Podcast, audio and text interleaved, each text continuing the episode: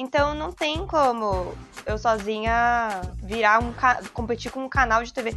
Eu não tô aqui cumprindo um, um personagem só para te fazer rir. O humor aqui ele é uma ferramenta.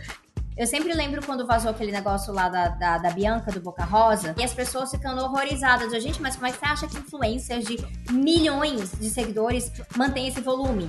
Tem alguém planejando tudo aquilo ali.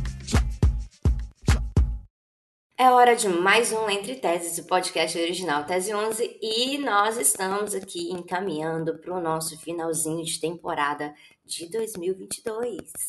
Quem fala aqui é a Sabrina Fernandes, e aí eu quero aproveitar para lembrar, como sempre, que se você não está acompanhando a gente nas redes sociais, ali no Twitter, ali no Instagram, você pode lá digitar Entre Teses, que você vai nos encontrar em cada uma dessas redes. O nosso podcast Claro, como tudo que a gente faz no Tese 11, é um oferecimento do financiamento coletivo ali no apoia.se barra Tese 11.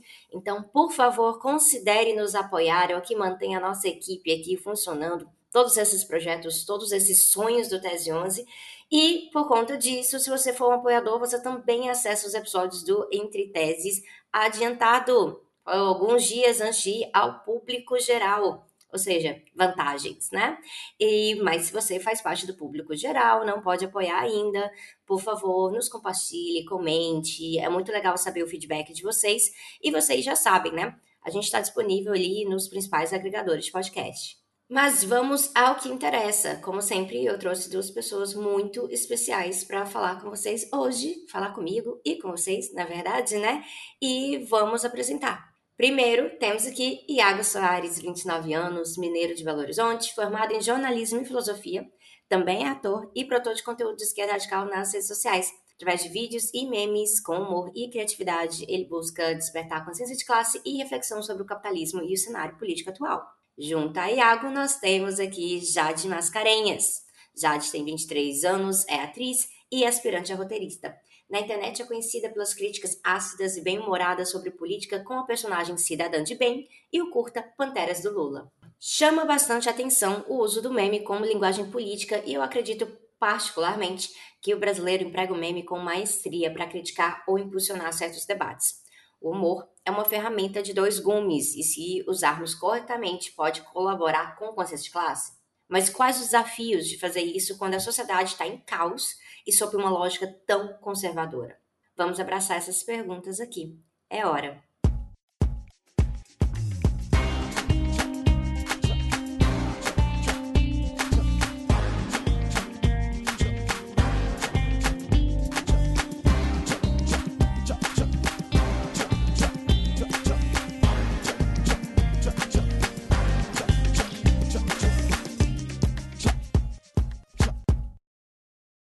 É hora de mais um Entre Teses e eu estou aqui com Jade Mascarenhas e Iago Soares, como já devidamente apresentados para vocês. E é um grande prazer, e eu estava falando aqui antes, né, nos bastidores mesmo, é, antes de começar, porque esse episódio é um que eu queria fazer desde o começo, quando eu estava planejando é, a, a temporada realmente, e eu falei, né, lá no Instagram pra galera, marca quem eu deveria chamar, e muita gente marcou os dois. Então, assim, já era algo que tinha acontecido lá, lá no Instagram. E para mim fazia todo sentido chamar para esse episódio, porque um, conheço tanto Jade quanto Iago, não do Instagram, do TikTok. Foi quando eu criei uma conta lá no TikTok, feito uma doida, que não sabia mexer naquilo ali, estava tentando navegar. E com, com, o tempo, o conteúdo deles era o conteúdo que mais aparecia indicado ali no meu For You e tudo mais, porque é muito elaborado é bem pensadinho, tem roteiro, eles fazem com muito cuidado e fazem coisas que eu não faria. Então entra muito em algo que eu acho que é importante no debate de comunicação digital de esquerda, é que não precisa que uma pessoa faça tudo, atenda todos os formatos, é, lide com todos os conteúdos, porque nós temos aqui a vantagem de assim na esquerda as pessoas são mais lindas, são mais talentosas, então aproveitar esse combo multitalento aqui e tirar vantagem disso, não é?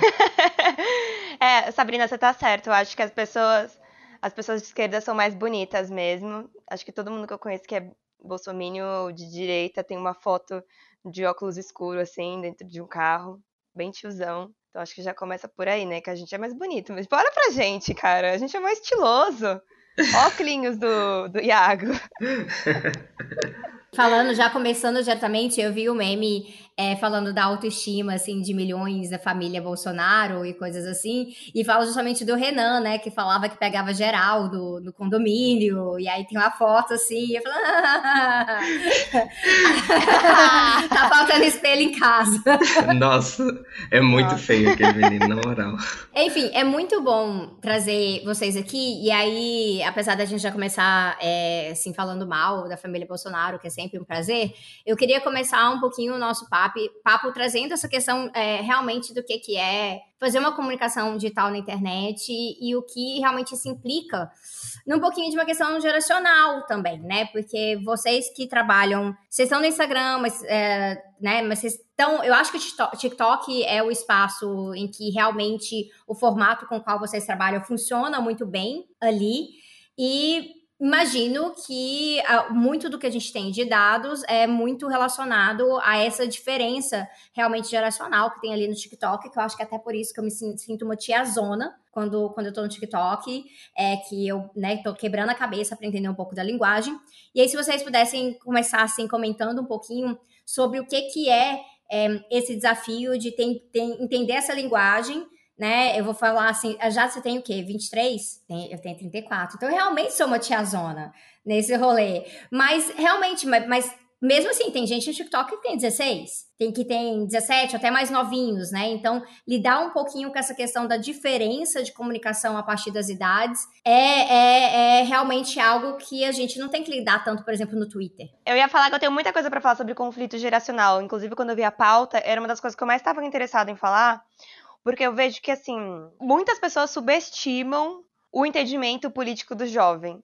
Eu tive um, eu tenho um problema muito grande com o meu sogro, por exemplo, que é toda vez que a gente começa a debater sobre qualquer coisa, por exemplo, no final de semana mesmo a gente estava conversando sobre vegetarianismo, a gente falou da JBS, enfim, estava explicando que o jeito que a gente produz e consome carne não é normal. E, enfim, ele é uma pessoa de direita, e aí, Ai. é, e aí toda vez que eu vou, eu, eu, pô, eu passo 10 minutos discorrendo sobre um argumento e, é, pô, uso to, desde falar que não faz mal pro, quer dizer, que faz mal pro ambiente, pro nosso corpo, pra, pra nossa economia. E aí o argumento que ele tem é sempre, você tá falando isso porque você é muito nova. Quando você for mais velha, você vai entender todo o argumento dele é isso. E aí eu acho que a gente se prende numa. Eu vi até o Chavoso postar isso sobre, sobre isso no, no Instagram, acho que hoje ou ontem. Que a gente tem que tirar a, poli... a visão de política de que a política tá na mão de, tipo, anciões, homens, anciões brancos, de cabelo grisalho, né? Porque não é só disso que a população não é composta só por essa casta de pessoas, sabe? E aí, quando a gente vai pro TikTok, algumas pessoas ficam irritadas que a gente tá enfim, trazendo uma visão política e ao mesmo tempo engraçada para uma galera novinha, de, pô, tem gente que me acompanha de 15, 16, 17 anos, às vezes até mais nova, que aí a pessoa vai falar alguma coisa, né, na mesa de, de jantar, de, e aí os pais ficam bravos, falam assim, ah, você tá falando isso porque você não sabe de nada, você tem 16, 17 anos. E acho que não é assim, eu acho que o TikTok traz essa coisa muito legal, que é falar com a, com a galera novinha, que é muita gente. Essas pessoas também têm que estar inseridas no cenário político. E que tá bem interessada, né? Que eu acho que é, que é um negócio que é interessante, porque uh, no comecinho, quando o pessoal falou assim, ah, vai pro TikTok e tudo mais, eu ah, mas é a rede das dancinhas, eu não faço dancinha, né? É, e é para entretenimento, mas funcionou muito bem. Tem forma diferente de fazer isso, mas porque de uma forma ou de outra, as pessoas vão estar interessadas pelo que está acontecendo politicamente no mundo, é, independente da rede em que ela está inserida, e independente da idade. Eu lembro, eu, é, eu já era uma pessoa curiosa quando eu tinha 13, 14 anos, só que não tinha rede social. Então era muito mais limitado, eu tinha que ir atrás de espaços mais formais, né? Ai, queria olhar um negócio, uma enciclopédia, né? Então não tinha tanto acesso a algo que, inclusive, pudesse fazer o assunto ser divertido para mim, para eu ficar mais à vontade uhum. nele. É, Sabrina, o que você está falando e o que a Jade também falou é, me faz lembrar de algumas coisas que estão acontecendo atualmente, assim, principalmente com a chegada do TikTok, né? O Instagram ele tá aí mais estabelecido e tal, mas ao, ao mesmo tempo com a chegada do TikTok ele começa a passar por algumas dificuldades, mas o TikTok ele tem, é, ele está abrindo caminho para diversas frentes, assim desde a maneira como você cria conteúdo, até mesmo os temas com, com, com os os quais você quer falar. É, o TikTok ele não é uma rede de dancinha única e exclusivamente, de forma alguma. Eu, por exemplo, no, no meu For You, eu recebo poucos vídeos de dancinha, né? Claro que tem uma, ali uma relação ali com o seu uso dos algoritmos, mas é porque tem muita gente fazendo muita coisa e produzindo coisas as mais diversas. Assim, o TikTok hoje, ele tem desbancado o Google na maneira como as pessoas pesquisam conteúdos. Ou seja, o que, isso quer dizer? As pessoas não vão direto ao Google para pesquisar algo. As pessoas agora estão indo direto ao TikTok para usar alguma coisa. Então, reforçando, não é uma rede dancinha, é uma rede onde você cria um conteúdo, é, o separa por uma determinada hashtag, esse conteúdo vai estar num determinado lugar a partir do momento que alguém quer pesquisar sobre alguma coisa. Onde eu vou comer em São Paulo? Onde eu vou visitar no Rio de Janeiro? É, o que, que é ideologia? O que, que é esquerda e direita? Todas essas coisas já estão lá, tem vídeos, tem vários vídeos sobre diversos assuntos, então as pessoas estão indo lá pesquisar. Então o TikTok e nas mais diversas linguagens, você começou a pergunta falando sobre, sobre linguagem e quanto que é um desafio tudo, tudo que é novo é, é, é, um desafio. Quando eu entrei no TikTok, eu olhava aquilo dali e me assustava, porque eu pensava assim, por onde que eu começo? Mas tudo foi, foi um teste, né? Você vai olhando, aqui é o lugar das músicas, aqui é o lugar dos filtros, aqui tem uma determinada contagem, e é tão interessante que, por exemplo, eu, na verdade, uso o TikTok, é, algumas ferramentas do TikTok do TikTok como a sua biblioteca de áudio, mas eu normalmente não uso a câmera do TikTok para gravar, nem a sua cronometragem. Eu gravo tudo por fora, edito num aplicativo por fora, legendo por fora e coloco lá, mas também dá para fazer tudo isso lá. Então é tipo assim, é, uma, é um grande desafio quando você se depara com uma ferramenta nova, mas ao mesmo tempo, na medida que você é, tem curiosidade e a sua criatividade, você está querendo explorar mais sobre ela, é, o TikTok, para mim, ele tem sido um lugar onde você vê, a gente gente está falando de jovens, mas a gente tem uma gama de, de criadores de conteúdo é, mais velhos, pessoas idosas, é, que estão é, usando o TikTok como uma ferramenta de, de muita liberdade é, e que eles usam assim o feed. Eu, por exemplo, uso o feed muito organizadinho, né? Tipo, cada semana é um vídeo. Tem gente que usa o TikTok, tipo assim, todo dia passa uma coisa, qualquer coisinha ali e tal. Então, dá pra. É, é uma rede social que dá para você usar das maneiras as mais diversas e eu acho que as pessoas podem ficar tranquilas quanto a isso. E, e se elas quiserem usar o TikTok como uma ferramenta de trabalho, diversão, entretenimento, ali é um lugar próprio para isso.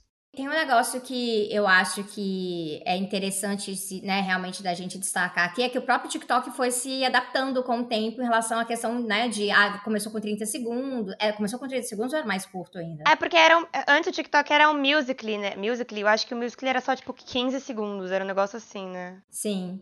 E foi aumentando. E assim, particularmente, quando eu vi que o TikTok tava deixando colocar 3 minutos, eu falei, agora sim. Agora deixa até 10. Agora, agora deixa 10. 10.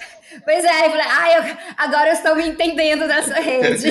é. Então, para mim, para mim facilitou um pouco a vida, porque eu, eu tenho muita dificuldade é, de. Porque, inclusive, recentemente eu acabei postando um negócio que. um videozinho assim, mais curtinho, de uns 30 segundos.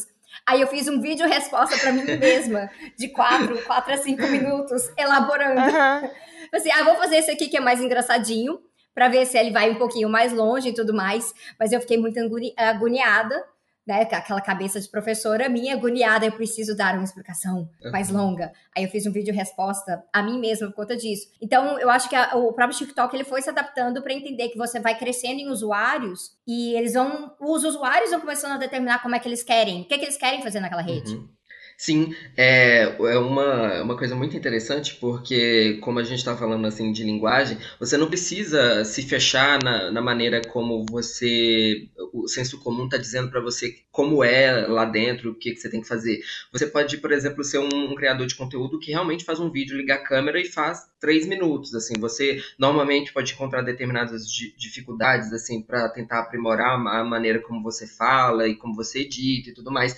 É, mas você pode fazer, você não precisa só fazer dancinha, você não precisa fazer vídeo de humor, você pode fazer vídeos muito sérios, você pode usar recursos visuais de imagem, fundo verde atrás de você, enfim, é, eu acho que a, as ferramentas estão postas e para o uso político, que é o que nos interessa aqui, é, é um é um caminho muito interessante e que eu estou bastante curioso, assim, e estou bastante motivado e, e muito feliz de ver o quanto que a gente está crescendo no TikTok, o quanto tem tem muita gente fazendo coisas assim diferentes e muito legais, muito interessantes lá dentro e como que os vídeos eles têm se espalhado, porque o TikTok, por exemplo, ele tem uma facilidade que é de, de de poder espalhar o, o, conte o, conteúdo não só dentro da plataforma, mas possibilitar que as pessoas baixem isso, viraliza, vai para o WhatsApp, o que nos interessa bastante também.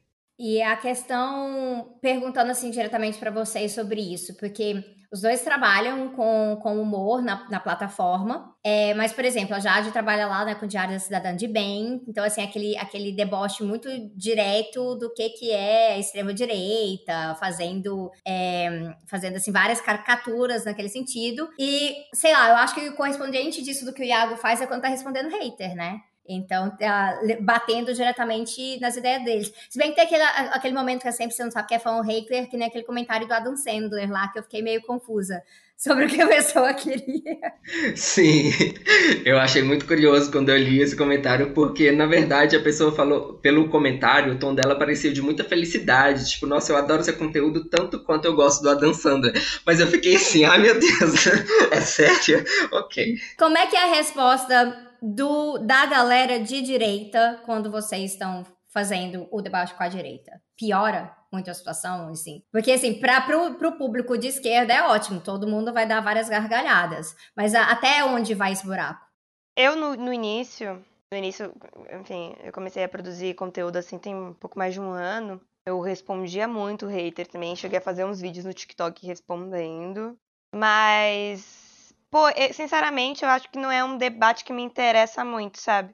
Eu acho que pô, hoje em dia eu não tenho muito tempo para fazer um conteúdo da hora. Então, quando eu tenho, eu prefiro criar algo para minha comunidade. Não quero ser prepotente, mas que acrescente algo, que comente alguma coisa do que responder hater, porque eu acho que isso. Primeiro que eu acho que não converte, tipo, você vai só, na minha opinião, tá? Porque assim, os haters do TikTok, principalmente, é uma galera, pô, sem argumento, que vai falar, ai, você é comunista, só que você tá gravando esse TikTok aí com um iPhone, cadê seu Deus agora, sabe? Eu falo assim, ah, será que eu vou, será que eu vou responder isso mesmo? Isso, isso é interessante, porque eu, é uma coisa que eu ficava meio que a impressão de que quando eu tava lá no TikTok é que às vezes assim, pô, a gente já não terminou esse debate, a gente tocou esse debate, tipo, na outra rede tem uns cinco anos, por que, que a gente tá voltando atrás? Exatamente! Aí eu fico, caralho, favor, sabe? Não vou perder tempo. Eu falo assim, não vai, não vou. E eu sou super contra, inclusive, assim, eu já até falei com. Eu, eu vejo algumas galera de esquerda também, tipo, tem o, o João Marbella, tem a Luz e tal, que. Mas eu fico, pô, gente, acho que não é legal a gente ficar dando espaço nas nossas redes para responder essas pessoas, sabe? Até porque às vezes a gente acaba sem querer divulgando elas. Teve até uma, uma, uma, uma, um movimento, assim, acho que no ano passado, que eu vi o pessoal falando assim, meu, quando você for respond, é, responder alguém, porque no TikTok tem aquela ferramenta de você responder direto o vídeo de alguém, sabe? De costurar. Uhum. Falei assim, meu, não costura o vídeo dessa galera. Porque você vai acabar engajando o vídeo dessa galera. Então, não costura. Tem uma moça que eu só fiquei sabendo que ela existia, uma, uma, uma lá, sei lá, da escola de Chicago, sei lá, que enfim, não lembro detalhes, mas na época, porque a galera ficava costurando ela o tempo inteiro. Aí o pessoal ah, já ouviu falar, você não vai responder essa fulana? Eu falei, mas não, não acompanho o conteúdo dela, tem coisa demais para fazer da vida, mas vocês ficam aí o tempo inteiro, né? Não, mas aí é meio isso. Às vezes eu dou uma debochada, assim. É, mas pô, parar e, e, responder mesmo alguém, tipo, pô, propor um debate, eu acho que é muito perda de tempo, porque isso só frustra a gente. A gente vai chegar lá com um monte de argumento, vai falar assim, mano, assiste esse vídeo, lê esse texto, não sei o quê, e a pessoa vai falar, vai te dar um argumento pobre, assim, vai falar assim, ah, tá bom, vai lá com o seu iPhone. Uhum. Aí você fica, porra, fiquei 10 minutos escrevendo um negócio pra pessoa, a pessoa não tá afim de escutar. Eu acho que tem, tem algumas tem uma relação interessante aí com, com os haters e com pessoas de direita, assim. Particularmente falando, eu, eu tenho muito menos hater, o que eu acho ótimo, porque é menos desgastante, assim, e eu fico muito feliz de ver como que o engajamento no meu conteúdo, ele é muito propositivo e ele é positivo, assim. É, são poucas pessoas que que chegam desmerecendo, fazendo piadinha ou tentando argumentar com coisas velhas que realmente já estão cansativas, quer dizer que eu sou comunista de iPhone, nem iPhone eu tenho, mas assim, eles ficam insistindo nisso. É, mas eu acho que ali tem uma, uma oportunidade, foi o que eu quis fazer, que é justamente não fazer costura, nem é que o TikTok permite, que é para não dar visibilidade nem engajamento para conteúdo que não me interessa, mas é aproveitar um comentário que chega para mim é, de alguém de direita, um comentário muito odioso, e respondê-lo. Eu acho que esse comentário do hater, para mim, ele funciona, e eu tentei fazer isso e tento, como uma abertura para que eu possa explorar um senso comum, uma contradição que está ali naquele discurso para dar uma, uma explicação, mesmo que seja rápida, mesmo, mesmo que seja irônica. Eu uso muito da ironia como um deboche, é, às vezes é, porque eu acredito muito no humor como uma ferramenta política. Então, é, o, o, a ironia e o deboche, ela não é esvaziada. É, para mim, quando eu, eu, uso dessa, dessa técnica, eu tô, eu tô deixando é, é, num nível muito pequeno e menor essas picuinhas e de, deixando claro para o meu espectador isso aqui é baixo olha só isso aqui é senso comum isso aqui é bobagem isso aqui é besteira vamos para cá mas vamos rir junto assim. É, é, é basicamente a, a, gente caminhando junto mas vamos rir desse negócio aqui mas aí deixa eu te apresentar esse outro negócio aqui que, que também vem junto e não sei o que então para mim ele é um ele é um gatilho é por isso que eu procuro normalmente responder comentários de haters e misturar com comentários elogiosos e com dúvidas, que é para fazer essa, essa mistura. E aí é um, e como uma tática mesmo, que é de conjugar todas essas coisas para prender a atenção, para as pessoas ficarem ali no meu vídeo, para elas aprenderem alguma coisa, mas para elas rirem comigo e para elas se sentirem num lugar confortável e é de isso aqui, é, isso aqui é comunismo, isso aqui é socialismo, porque, e eu percebo isso que, que chega para mim através de mensagens e comentários, que as pessoas ah, tinham uma, uma visão muito negativa, não só sobre o, sobre o comunismo, mas sobre a produção é, é, midiática, enfim, é, teórica sobre o comunismo. Quando a gente, criador marxista, vai para o TikTok, para o Instagram e, e deixa uma mensagem sobre a teoria, sobre, sobre ideologia, num outro lugar, num outro campo, num outro nível de afeto, as pessoas se aproximam ficam ali com você e aos poucos vão entendendo. É, comunismo não é isso aqui que eles diziam para mim. Eu tô aqui com o Iago, tô muito mais nesse lugar aqui, e aí aos poucos elas vão se interessando e a gente vai aprendendo junto, porque eu tô aprendendo junto também, mas elas também vão, Iago, eu quero saber mais sobre isso. Iago, me indica um livro. Já indiquei vários livros da, da Sabrina, assim, um monte de vezes, porque é, as pessoas pedem muito, mas elas pedem porque elas chegaram através desse lugar do do, do positivo. É aqui que eu quero levar para vocês, é, levar vocês comigo, entendeu? É interessante é, nesse aspecto, né? Aquilo que a gente estava falando, tem umas dúvidas que, ou alguns ataques tal, que são muito de anos atrás, que parece que a gente já pacificou isso em outras redes. Né? O debate socialista de iPhone é um negócio que está pacificado no YouTube. Qualquer pessoa no YouTube que chega falando isso aí, já vem outra e fala assim: ah, não, meu filho, olha aqui, ó, tem 200 vídeos é. sobre isso, né? O TikTok parece que é um pouco mais cru, né? Porque é tanto que tem a questão geracional, uma galera que não foi exposta a esse debate e tá ouvindo pela primeira vez, e também parece que é uma, uma outra bolha, gente que não usa as outras redes, gente que não vai assistir um vídeo de 20 minutos, de 30 minutos. Então, algumas coisas a gente acaba tendo que repetir realmente, mas tem que fazer isso com outro formato completamente é, que se adequa com aquilo ali. Sim. Sim, é por isso que eu, eu, tento sempre trazer historinhas, assim, sabe? Porque às vezes, pelo humor, que, que, que, nem o Iago tava falando, eu acredito muito no, no potencial do, do, humor como transformação política, porque às vezes você tá rindo ali e aí, sabe aquela catarse que dá no final? Pô, você tá rindo muito, aí você termina o vídeo e fala assim, Caraca, meu, é mesmo. Eu, eu acho que essa é a sensação, sabe? Principalmente porque a galera tem, já tem esse preconceito, assim, com a esquerda. E aí o pessoal já. Se você começa. Eu, eu não sei fazer o que a Sabrina faz, por exemplo. A Sabrina falou que não sabe fazer o que a gente faz. Eu nunca saberia chegar a explicar um conceito. Falar, gente, assim, assado. Mas eu gosto. Tanto que quando eu escrevo, eu sempre passo pelo veredito de várias pessoas, porque eu tenho muito medo de falar merda. Então eu procuro um monte de gente que eu confio, posto no grupo do zap, mando pro meu amigo roteiro roteirista, mando pros meus amigos militantes, falo, gente, tá, o que, que vocês acham? Tá tudo coerente? Tá tudo certinho? Porque, é, assim, eu acredito que a gente tira um pouco o medo das pessoas ali no For You do TikTok, de repente ela tá assistindo e de repente ela fala, caramba, é um vídeo político, olha, aprendi um negócio novo aqui, vou compartilhar, vou pensar sobre isso. Então, sei lá, acho que essa é, é, essa, é minha, essa é a arma que eu acho que eu tenho, essa é a minha ferramenta, sabe? É não me prender tanto ao didatismo da, da, da coisa, mas tentar transformar em histórias, porque, pô, eu sou atriz, né? Eu, eu, eu sou atriz, aspirante roteirista, é meio isso que eu faço. Assim, acho que cada, cada um é, trabalha com a arma que tem na sua militância, né? Eu acho que essa é, é a minha, eu acho. Sei. E de uma forma ou de outra, toda pessoa que está produzindo conteúdo que tem, um, né, que tem esse fundo político, costuma passar para alguém dar uma revisãozinha, dar uma olhada. Então, assim, eu também faço isso, né? Seja em artigo, é. ou ai, será que essa, esse exemplo que eu estou dando dá sentido? Aí eu vou mandar uma mensagem para alguém, por exemplo, chamo meu irmão. Falo, ah, eu também! Eu faço muito Faz sentido isso. usar esse exemplo aqui. Então, assim, é, a gente tem que testar as coisas, porque faz parte dessa tarefa de comunicar. Eu, eu penso muito assim, porque como eu circulo em espaços muito diferentes em termos de quão aprofundado e familiarizado as pessoas estão naquele tema, né? Então, um grupo de pesquisa super avançado, de pós-doutorado, um monte de gente com né, rios de publicação sobre um assunto, aí a gente tem um debate, aí eu tenho que tratar daquilo ali de um jeito uhum. ali. E aí, depois, eu tenho que falar um negócio na internet.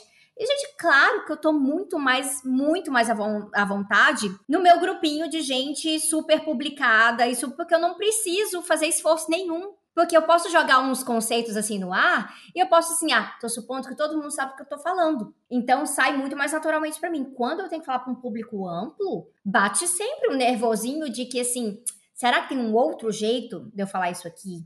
Que fica mais claro.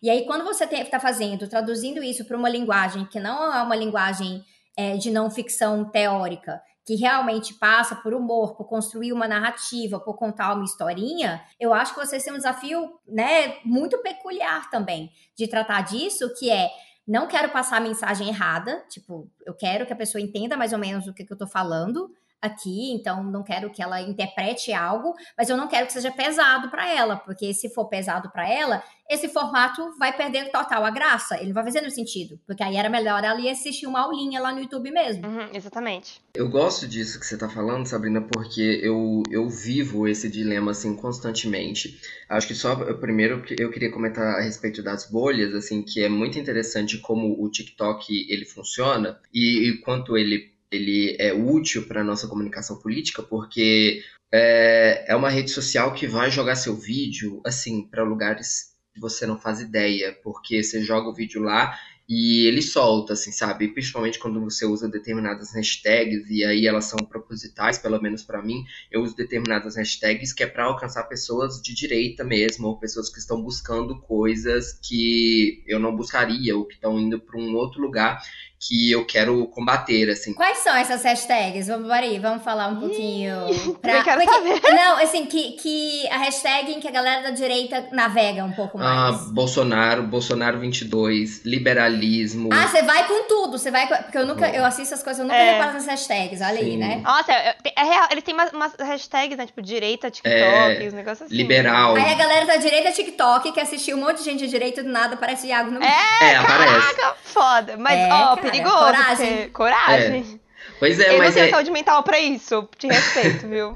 não, mas é, é, é, curioso, assim, porque, por exemplo, assim, se você coloca lá liberal, bilionário, também tem diz respeito àquilo que está ali no vídeo, assim, também, né? É, quais são os assuntos que você está trazendo no vídeo. Então, por exemplo, eu faço muito vídeo sobre trabalho. Então, é trabalho, aí eu coloco lá empreendedorismo, empreender. Então, então são pessoas que não necessariamente estão naquele lugar da direita bolsonarista. Assim, mas né? estão ali, é, nesse lugar de, às vezes, muito do senso comum liberal, de é, ser empreendedor, de meritocracia. Então, esses vídeos vão chegar nessas pessoas também, entendeu? Então, é fazer o uso correto daquilo que a, a rede social tá, tá te proporcionando. Então, tipo assim, eu não quero ficar falando para convertido, não. Nunca foi minha intenção. Eu quero trazer mais pessoas. Então, para isso, tem os riscos, né? Chega um pessoal muito tóxico mesmo, assim, lixão. Mas chega também pessoas que só estavam num lugar é que, que, que é onde onde a gente cresce, né? Que é o, o lugar da, da, ideologia neoliberal, onde a gente vai, né? A gente se desenvolve nesse lugar, assim.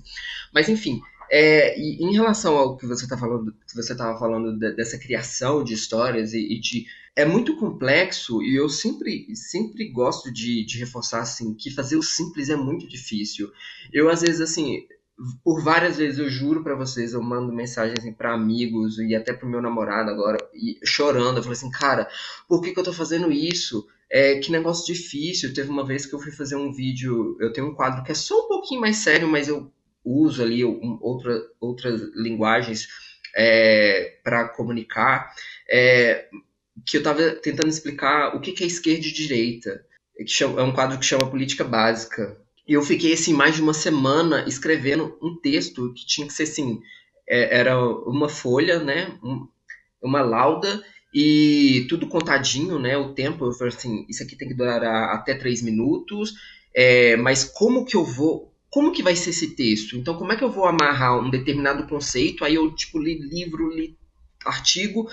Como é que eu vou amarrar todo esse conhecimento, toda essa teoria numa frase, numa frase que está sendo digitada especificamente para ser dita num vídeo e que esse, e, e determinadas palavras elas foram escolhidas é, propositalmente porque ali iam entrar um elemento visual. Então, tipo assim, um vídeo que dura três minutos, parece a coisa mais simples do mundo. Eu chorei, é, foi doído, porque, tipo assim, você tem que. É, é, um trabalho que envolve a responsabilidade sobre aquilo que você está falando, mas envolve você, enquanto um comunicador, sobre co qual é a maneira correta ou mais apropriada, é, a partir daquilo que você está querendo dizer, de comunicar é, é, essa, essa mensagem. Então, por exemplo, assim, não são poucas as vezes em que, tipo assim, mesmo o vídeo de humor que dura dois minutos, um minuto, ele teve um trabalho ali que ele é mental, ele, ele, é, ele é do corpo, ele é da câmera, ele, ele é da edição. Então é, é, uma, é uma junção de, de várias coisas que você está tá fazendo, é, se propondo a ser didático, fácil, mas sem perder a, a responsabilidade so, sobre os argumentos que você está trazendo, é, mas sem perder também é, essa, essa seriedade que é própria é, do, do objeto político que você está tratando. Então, é humor. É humor, mas é, mas é sério também. E, a, e aí entra muito a, diferença que eu tento, desde quando eu comecei a trabalhar com comunicação, a galera assim, assim, ah, porque você não faz que nem fulano da direita. Ah, porque não sei o que lá, porque fulano da direita cresceu, né, horrores. E é sempre aquela ideia. Primeiro, eles têm muito mais grana, muito mais grana. Então, no episódio anterior, esse aqui, a gente discute um pouquinho da grana do Brasil paralelo e coisas assim. É, segundo, cara, mascarar a realidade é muito fácil. Você pode lá, você pode contar qualquer história e você mascara a realidade. Agora, expor a realidade para as pessoas e fazer isso de uma forma criativa, né, que seja atrativo, que a pessoa se identifique, que, que fique inclusive marcado na cabeça da pessoa, dá muito trabalho. Então, você tem lá um vídeo que é de dois minutos, três minutos, mas são muitas horas envolvidas na produção, que vai para além daquele momento da gravação, né? Que vai na, na em é, na parte que vocês estão estudando o negócio, na parte que está é, criando a concepção daquilo ali na sua cabeça, roteirizar, grava, desgrava, faz de novo, tudo aquilo. Então, assim, é muito trabalho envolvido naquilo que a gente tem muito essa dificuldade de trabalhar comunicação digital, das pessoas às vezes olham para o produto final e não entendem o trabalho temporal, ao mesmo tempo, gasto antes disso, mas também o emocional, né? Dessas, dessa angústia. Será que a mensagem que eu quero passar, eu vou conseguir passar dessa forma? Ô, Iago, quando um vídeo seu meio flop, assim, tipo, tem uma performance menor do que estava esperando, você fica muito triste, assim? Você fica mal pensando assim, nossa, passei horas, dias fazendo isso e não vingou. Você fica muito mal? Porque eu fico muito mal. Uhum. Quanto mais tempo eu passo, aí de repente eu vejo assim, pô, não consegui furar a minha bolha, eu fico muito, muito decepcionada comigo mesma. Eu fico, tipo, nossa, o que, que eu fiz de errado? Eu reviso meus roteiros, reviso as coisas que eu, que eu fiz, assim. É meio frustrante. É, é tem, tem frustrações, assim, é, tem algumas frustrações no meio desse caminho. Quando um vídeo seu, é, ele dizendo assim especificamente pro TikTok, porque o algoritmo para mim, não para mim, assim, mas no Instagram as coisas funcionam de uma outra forma. É, mas no TikTok, é, alguns vídeos eles não, não vão, assim, sabe? Eles não dão muito certo, assim. Teve um especificamente que foi sobre a Petrobras, que deu um trabalho que foi esse vídeo, ele é muito lindo e ele é muito bem feito, ele é muito bom mesmo. Ou seja, você tem orgulho dele, né? Eu, nossa, orgulho dessa Eu sei produção. que vídeo é. é. muito bom esse vídeo, eu compartilhei esse Muito, eu tenho muito orgulho, muito. É, tem esse, é, tem um da fala do, do Paulo Galo também falando sobre os apps, que é um vídeo que também me dá muito orgulho, mas esse deu super certo. Mas o da Petrobras, ele não deu certo e eu sei por quê, porque é, era um vídeo que era uma música lenta, super melodiosa, aí os personagens iam entrando em câmera lenta e as coisas iam acontecendo. A história é só quando você chega no final, ali do meio pro final, que você começa a entender, assim. É. Então era compreensível que as pessoas pulassem, assim, muita gente pulou, assim, então o vídeo não foi. Por causa disso, assim, é, é, é muito próprio de, dos nossos tempos, mas também do TikTok, que você tenha que chamar atenção rápido, né? nos, não nos primeiros três segundos. É, né? você pode fazer um vídeo de três, mas se os primeiros segundos eles não forem eficientes, você perdeu pessoas. E quanto menos gente você perde, menos o vídeo vai ser espalhado. Então é tipo assim, Quanto mais visualização, melhor. Eu me sinto até mal às vezes, gente, porque eu começo os vídeos de um jeito que eu admito que é muito apelativo. Eu, os três primeiros segundos eu faço uma coisa absurda, fico de cabeça pra baixo, jogo uhum. uma bomba, só para o pessoal falar, nossa, que legal, vou assistir. Porque, se, sei lá, é, a, gente, é, a gente não pode negar nossos tempos, é assim que as pessoas estão consumindo conteúdo hoje em dia. Né? É, eu acho que você vai encontrando o seu caminho, assim, é, testando também, é. né? Mas tem uma é. coisa que a Sabrina tinha falado sobre, é, ainda sobre a responsabilidade, que eu lembrei que eu fiz um vídeo semana retrasada e que me doeu muito eu ter que apagá-lo, mas eu tive que apagar por causa disso que a gente tem, assim, a direita ela mente, ela falsifica e ela não tá nem aí. Ela simplesmente joga e deixa as coisas acontecerem. E, e ainda por cima eles têm muito dinheiro para isso. Mas não é, isso não, não é nosso dever e não, não pode ser é, nosso nosso jeito de trabalhar. Mas eu fiz um vídeo ah, também sobre, sobre Petrobras que eu tive muita dificuldade porque a, a, é, a conjuntura mudou muito de repente, assim. E eu tinha um. O vídeo ficou ótimo, tipo assim, poucos segundos, eu juro pra você, assim, poucos minutos, na verdade. No TikTok já tinha alcançado muita gente. Eu pensei assim, nossa, esse é um vídeo que vai chegar muito longe. Uhum. Foi assim, questão de minutos eu fui dar uma última revisada assim e eu vi que tinha uma informação errada e eu tive que apagar o vídeo assim.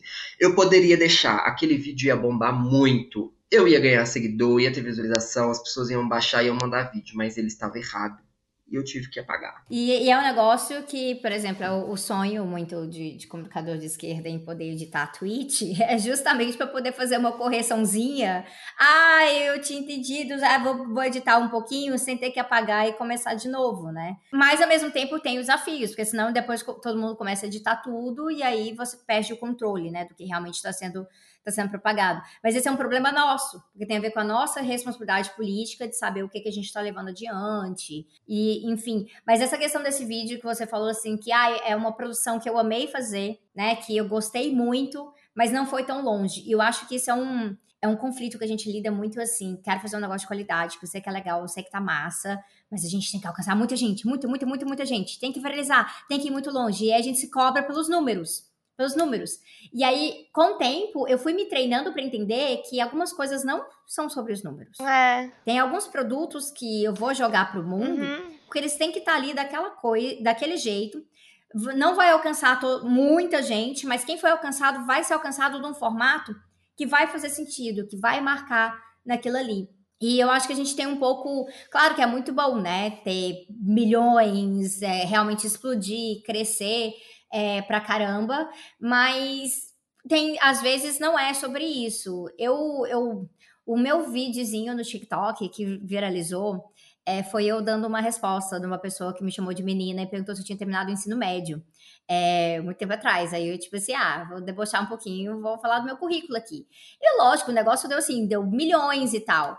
Aí eu fui e resolvi, tipo, ai, não gostei disso, porque é legal eu zoar com a cara das pessoas, mas eu também não quero que seja interpretado como carteirada, que eu acho que é um negócio que é horrível.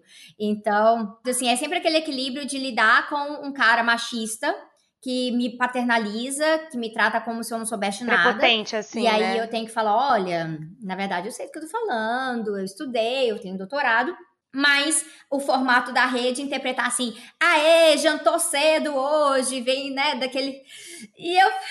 Aí eu sempre fico assim, é legal, eu quero jantar o idiota do machista ali, né? Da, é... E aí eu fico sempre naquele conflito que assim, valeu a pena. Eu acho que, eu acho que só com aquele videozinho eu ganhei uns 30 mil seguidores. Tipo, um negócio muito louco. Mas aí eu fico pensando, pô, a galera me conheceu por aquilo ali. Eu não queria que aquilo ali tivesse sido meu cartão de visita. Então, às vezes, eu tenho um pouco do conflito com a questão do que viraliza, porque nem sempre o que viraliza é aquela coisa que você tem a maior paixão, o cuidado, que você se orgulha. É muito doida essa relação, porque ao mesmo tempo que você tem um compromisso político, você é um comunicador na internet, onde determinadas métricas elas também têm que ser sustentadas para que justamente a sua mensagem é, possa continuar circulando. Então, a gente, principalmente a gente que não tem a grana que a direita tem, é um negócio muito precário, assim tem dias que, e eu acho que todo mundo já passou por esse momento, que é tipo, velho, não dá mais, eu vou ficar um bom tempo assim, sem, vou ter que tirar uma licença minha aqui, porque é cansativo, você trabalha muito e você não consegue postar toda semana, assim. Às vezes eu, eu tô num exercício de tentar conseguir postar pelo menos um por semana, assim, pelo menos um vídeo por semana. Ah, eles querem três por dia, né? Aquela coisa. Mas só consegue produzir isso quem tem uma equipe gigantesca. Não, não é nem quem tem uma equipe, quem tem uma equipe gigantesca por trás. Não é uma galera de esquerda e não é nem a galera que cria, né? Então já chega no momento que a pessoa abre mão do processo criativo para simplesmente estar tá jogando a cara dela ali ou mostrando uma coisa do dia a dia. Eu sempre lembro quando vazou aquele negócio lá da, da, da Bianca, do Boca Rosa, sobre, né, como é que é, ai, ah, tantos stories do filho, do café da manhã, e não sei o que lá, e as pessoas ficando horrorizadas, gente, mas como é que você acha que influencers de milhões de seguidores mantêm esse volume? Tem alguém planejando tudo aquilo ali. Alguém que planeja tudo, tudo, tudo, é porque isso vai alcançar é, esse, esse segmento do público, isso aqui vai alcançar um outro segmento do público. E quem geralmente faz isso de forma independente e tem que fazer com responsabilidade, então não é só falar: Oi, gente, tudo bem, né? Bom dia, e toma aqui a minha vitamina. Você tem que pensar e fazer muito mais coisas sair do automático. Você não consegue entregar isso várias vezes ao dia, mas a galera tem essa expectativa. Tem muito, e, e, eu me sinto muito cobrada, assim. Quando eu comecei a criar conteúdo, eu criava no volume muito alto também, assim. Acho que criava dia sim, dia não. Porque era uma época também que eu tava com menos trabalho, enfim, a cabeça tava mais no lugar. E não dá pra gente criar as coisas num ritmo industrial, sabe? Ainda mais sozinho. Porque a gente não tá. É, é isso, a gente não tá fazendo dancinha e o pessoal não entende que pra gente criar um negócio, gente tem que sentar, pesquisar. Eu, eu o diário mesmo, é, ele virou, acabou virando em algum ponto um boletim de notícias da última semana, dos últimos dez dias, assim, com críticas. Cara, não dá pra eu criar cinco minutos, sabe? Eu, eu, escrevia pelo menos. Pô, às vezes eu ficava. Eu escrevia num dia, passava o dia inteiro revisando, no dia seguinte. Então não tem como eu sozinha virar um competir com um canal de TV. Inclusive, eu tava, gente, foi super contra, cara, não lembro quem é que tava fazendo isso. Fez um, tem um vídeo aí de alguém de esquerda, não lembro quem era, falando, vocês devem ter visto, que a gente tem que ter compromisso de estar ativo todos os dias, assim como, por exemplo, todo mundo sabe que todo dia vai ligar de manhã, às 8 da manhã, e vai estar passando na Maria Braga na televisão. Aí a gente também tem que estar presente. Falei, como que já tá presente? A gente tem que ter um canal de televisão com uma grande equipe que faça isso, que esteja lá. É, a gente não, eu não consigo ter esse compromisso. E antes eu ficava me sentindo muito mal. Eu, eu me sentia muito mal, cobrada, assim, porque todo mundo me enchia minha, DM, falando, ai, cadê os vídeos, cadê os vídeos? Faz vídeo sobre isso. E chegou um ponto bem que as pessoas começaram a, mandar eu fazer vídeo sobre algum assunto. Acho que vocês devem passar por isso também, né? Tipo, ai, faz vídeo sobre assunto, faz vídeo sobre aquilo. E eu falo, pô, gente, eu já falei sobre isso em tal vídeo. Não, e às vezes uns assuntos que, assim, nada a ver, né? Então, assim, tem assuntos que são super obscuros. Para mim, chega assim, entrou um negócio no ciclo de notícias, já vem alguém pedir. Eu falo, gente, mas eu fiquei sabendo no mesmo momento que você. então, assim, eu não sou, tipo, Eu não sou especialista em Timor-Leste. Então, gente, se acontecer um negócio no Timor-Leste e passou agora, eu vou estar no mesmo nível de curiosidade que você. Ai, caramba. E aí tem assim, as prioridades, o que você já tá montando, o seu planejamento, né? Então, entra muito nesse sentido. Ou às vezes, assim, de pequenos ajustes. Por, por exemplo, é, eu trabalho com mudança climática na minha pesquisa, transição energética, política energética. Aí alguém me, me pediu ontem, por exemplo, para fazer um vídeo sobre energia nuclear. Eu te expliquei sobre, sobre energia nuclear, eu não posso fazer. Eu posso fazer sobre política energética e onde que entra a energia nuclear. Agora eu não posso falar de reator, velho. Eu tenho que estudar isso? Eu tenho que estudar. Eu passo realmente madrugadas lendo coisas, por exemplo, estudando muito sobre hidrogênio verde. E eu tenho que ficar olhando coisa de molécula para ver quais são os métodos né, é, relacionados e a, e a carga hídrica relacionada a isso. É coisa que vai para muito além da sociologia. Eu tenho que estudar isso por quê? Para eu aprender a interpretar as coisas quando eu vou falar de política energética. Mas eu não posso dar uma aula sobre, é, sobre a carga hídrica específica desse, desse método de produção de hidrogênio verde. Não posso. Vai atrás de alguém que fala disso. Então, essa coisa da diversidade, a galera ainda tem uma centralização muito forte, que parte disso é até um pouco assim elogioso, que vem da confiança que as pessoas têm. Ah, eu gosto do seu trampo, eu gosto do que você faz, então você faz isso e eu vou compartilhar porque eu vou gostar que você faz.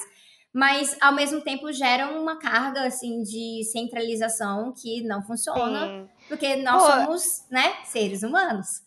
Não, e é, é, legal isso que você falou. A gente cria uma comunidade, mas é muito legal saber que você é uma, uma pessoa de confiança, que a pessoa vai confiar em qualquer coisa. É uma responsa. Eu fico tenso. Tipo, a pessoa vai confiar em qualquer coisa que você falar, qualquer coisa que você vai indicar. Eu fico até. Às vezes eu indico um negócio, o pessoal vai ler, vai assistir, depois vem me mandar feedbacks do que, que achou. Eu fico Caramba, é muita responsabilidade. É. Mas ao mesmo tempo uma pressão, né? Do pessoal estar tá lá cobrando. E acho que é por isso também que é legal a gente indicar uns aos outros, sabe? Pro, pessoal não acompanhar só você. Porque às vezes pode não falar sobre um assunto, mas às vezes, sei lá, a, a Rita tá falando sobre isso, ou.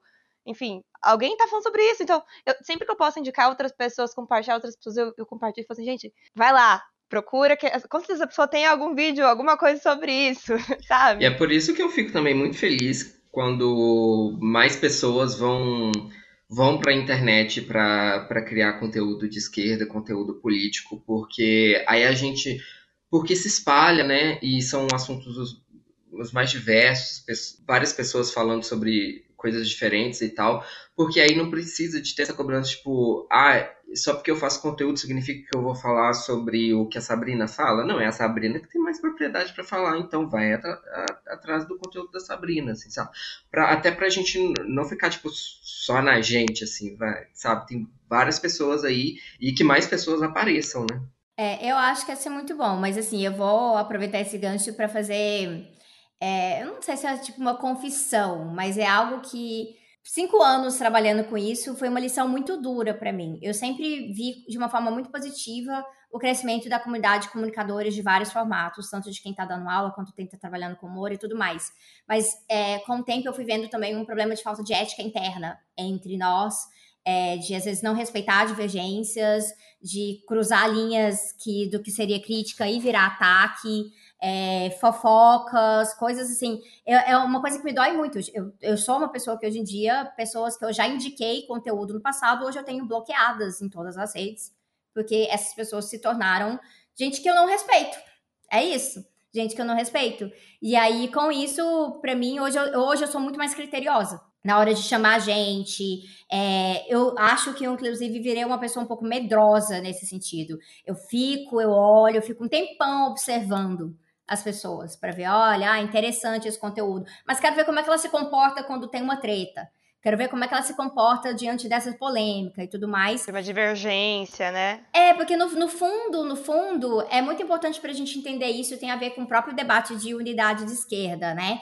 É, divergências são naturais, a esquerda não vai se unir simplesmente trancando todo mundo na sala e falar, se amem se amem. Vai ficar todo mundo amiguinho agora, e é isso. E aí a gente vai, né, finalmente avançar. Não é isso. É, historicamente nunca existiu isso. Você não precisa ter amizades para ter unidade.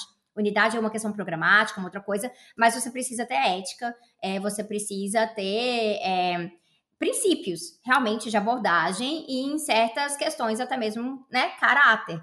E eu levei tanta punhalada nas costas nos, nos últimos cinco anos, tipo, gente com quem eu andava junto, que eu indicava conteúdo e tudo mais. E hoje eu ouço né, coisas horrorosas da pessoa falando de mim e coisas assim. É, ou que, assim, viraram haters de ecossocialismo do nada, porque virou modinha. Gente, como que alguém odeia? Como que alguém consegue ah, te odiar, sei. Sabrina? Você é perfeita. Não, mas assim, não tem pro... O problema não a é... A Sabrina é perfeita! gente, se a Sabrina tem hater, a gente tá ferrado, então. Nossa! Não, mas o problema não é odiar, gente. Eu acho que é muito natural. A gente tem... eu, eu sou muito a favor de naturalizar e eu falo isso na militância. Naturalizar não ir com a cara de alguém. Tipo, ih, o santo não bateu, sabe? Tipo, não deu certo com uma pessoa. Agora, você pegar disso e transformar isso numa força de você crescer, você ganhar like, inclusive distorcendo muito propriamente. Hum, isso aconteceu muito agora, né, nas candidaturas, enfim, quando o pessoal começou a declarar apoio ou não apoio. E... Vai piorar, e vai piorar. Nossa, gente, o Twitter virou uma orgia. Orgia no sentido ruim da pelada. Eu tava assustada, minha timeline só dava pessoa. Um def... É! Não! Desculpa.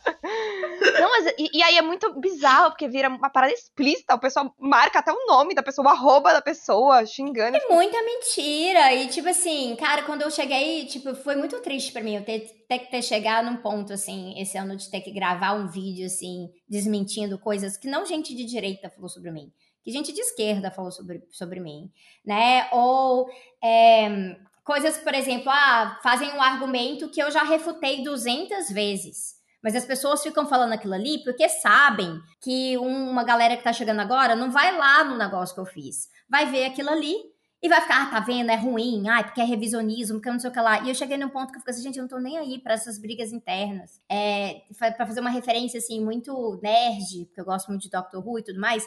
É, Do Doctor Who é um negócio, né, ficção científica, espaço-tempo, aí tem, um, tem uma coisa, assim, na historinha que você olha, tipo, para dentro é, do que é o, o cisma destemperado. É um lugar que você vê uma fissura entre o espaço-tempo e você baixa a verdade. E eu sinto que este ano eu vi a verdade. Eu olhei para essa fissura, entendeu? E eu vi a verdade. E a verdade é que a nossa bolinha é mini. E as coisas que acontecem nela, a gente ficar tretando entre a gente, só fica feio para fora. Então a gente tem que elencar prioridades. E aí eu eu ainda sinto que vai passar por um processo de amadurecimento nesse crescimento de comunicadores, que eu espero que seja cada vez mais, porque tem muito mais de direita do que de esquerda. Então tem que ter, tem que ter muito mais. Mas vai, vai ser ainda muito dolorido esse processo de amadurecimento das pessoas entenderem que as divergências elas precisam ter, ser trabalhadas de uma forma muito diferente do que essa forma que é usar a divergência para ganhar like, usar a divergência para crescer na rede, e aí muitas vezes criando espantalho, né, fazendo é, uma representação errada é, de forma intencional do argumento do outro para poder jantar o coleguinha de esquerda, enquanto né, os coleguinhas de direita aí, ó, que não são os coleguinhas, são realmente o, né, a nossa oposição, andam livres. E aí eu fico, gente, qual que, que mundo que as pessoas estão hoje é que na bolinha marxista que o grande problema da vida delas é o ecossocialismo. É, não faz, não faz assim, ai, porque não sei o que lá, porque estão, sei lá, repaginando o trotskismo. O grande problema da sua vida é o trotskismo, velho. Bolsonaro ainda é presidente. Entendeu? Tem golpe de, tem golpe de Estado em Mianmar, no Afeganistão, a galera tá vendendo órgão para comprar comida. É esse o grande problema da sua vida? Se você quer fazer oposição ao trotskismo, quer fazer oposição não sei o que lá, tem uma maneira de você abordar isso aí. Eu acho que as organizações políticas vão cumprir esse papel muito bem, que é na disputa estratégica. Agora fica fazendo videozinho, cortezinho, para isso, para mim é realmente copiar a metodologia da direita de ficar fazendo uns react nada a ver, né, para poder bancar de espertão. Tanto que a galera do YouTube progressista, meio que entre aspas aqui, mas uma galera assim, mais liberal progressista do YouTube nos Estados Unidos, é, que é, fazia muito, né, isso de é, fazer os react à galera da direita, com o tempo parou de fazer. A maioria parou de fazer isso, porque percebeu que não estava funcionando. Cresceu muito rápido, teve mil, milhões de visualizações, sim, mas em termos de ganho é, de politização mesmo, não estava rolando tanto. É, é meio que o que eu estava falando, né? Fica o meme pelo meme, né? E aí eu acho que não, Vale a pena. Eu, você falando, eu, eu lembro de. Eu, aconteceu algo fora da internet, mas é, é, é, é um exemplo para o que acontece assim, na internet e o que eu, enquanto criador, também acabo tendo que lidar. Mais uma vez, numa manifestação de Fora Bolsonaro, uma pessoa, eu estava com, com o pessoal da, da unidade classista do PCB, aí uma, uma pessoa chegou para mim e apontou para o pessoal do, do PSOL que estava chegando e falou assim, ah lá, os trotskistas. E assim, eu, eu do lado, assim, aí eu fiquei assim, mas qual que, é, qual que é a relevância desse comentário? O, o que que ele tem? Tá, e daí os trotskistas? Eles estão chegando ali, o pessoal, o pessoal, tá, é isso. E aí eu vejo, por exemplo, é o tipo de coisa que eu fujo, mas eu fujo tanto da internet. Eu não tenho Twitter, ainda bem, porque eu não, não dou conta, mas na, nas redes onde eu tô sempre, apare, sempre aparece esse tipo de coisa, ou uma mensagem ou um comentário, e eu fujo porque para mim isso é de uma irrelevância e de uma boçalidade, eu detesto esse, esse, tipo de coisa. Eu tô aqui, a gente passou uma conversa inteira falando da dificuldade que é a criação de conteúdo e a responsabilidade em cima de uma criação de conteúdo, para uma pessoa querer instigar que eu fale ou que eu comente sobre uma briga que não me diz respeito e que não me interessa, que não é produtiva. E isso vale para diversos outro, outros temas que, a, que, a, a, que surgem e que as pessoas às vezes demandam da gente essa resposta e que eu não quero dar, eu não quero me envolver. Eu não quero me envolver porque mentalmente isso me desgasta, eu tenho coisa mais importante para fazer e porque também não é politicamente produtivo para mim, eu não vejo qual que é o, o sentido disso. Mas acontece muito e eu vejo, Sabrina, Jade, que, por exemplo, dos conteúdos que eu consumo de esquerda radical, tem muita gente que entra nessa seara e eu digo para vocês, porque engaja. E é tipo assim, é um negócio tão improdutivo, é tão bobo, é, ficar fazendo esse tipo de, de conteúdo e fica nessa coisa. E eu, eu já virei um dia para o meu namorado e falei assim, nossa, é, trotskismo engaja, né? As pessoas adoram tem, o que tem de conteúdo sobre isso, é, de esquerda radical. E é um negócio muito engraçado, porque assim, quando eu morava, antes de eu voltar para o Brasil, era uma discussão inexistente no meu mundo de militância. Tipo, tinha os trotskistas, os marxistas-leninistas, os maoístas, tinha todo mundo ali, mas assim, não era conteúdo. é, e, e o que você tá falando é. A, uhum. Engaja, mas ainda engaja dentro da bolha, que, como a Sabrina tá falando, é uma bolha pequena. E você tava falando, e é que eu achei muito legal, uhum. é. a, a, sua ideia enquanto criador de conteúdo é furar a bolha e chegar, mano, você coloca a hashtag bolsonarista pra, enfim, chegar nessas pessoas, ter uma mentalidade neoliberal e tal. Isso eu acho potente pra caramba, tá ligado? Isso, eu, eu acredito que isso tem muita potência, tá ligado? Não é. E a treta faça algumas dessas pessoas. Eu, hoje em dia, eu mudei muito a minha, minha abordagem no Twitter tem mais de um ano, porque eu tava numa situação muito grave de saúde e eu sabia que se eu não mudasse várias coisas, inclusive a minha exposição de saúde mental, eu ia. Eu, tipo, eu tava numa situação de, de decadência real é, de saúde física. E aí. E com isso também eu parei para refletir assim gera engajamento, gerava um monte de retweet, aí tinha uma, uma treta, mas eu perdi às vezes o dia inteiro naquilo ali. E aí no dia seguinte eu tinha que ficar que, que nem uma maluca tentando recobrar o tempo perdido para lidar com as tarefas de trabalho que eu tenho.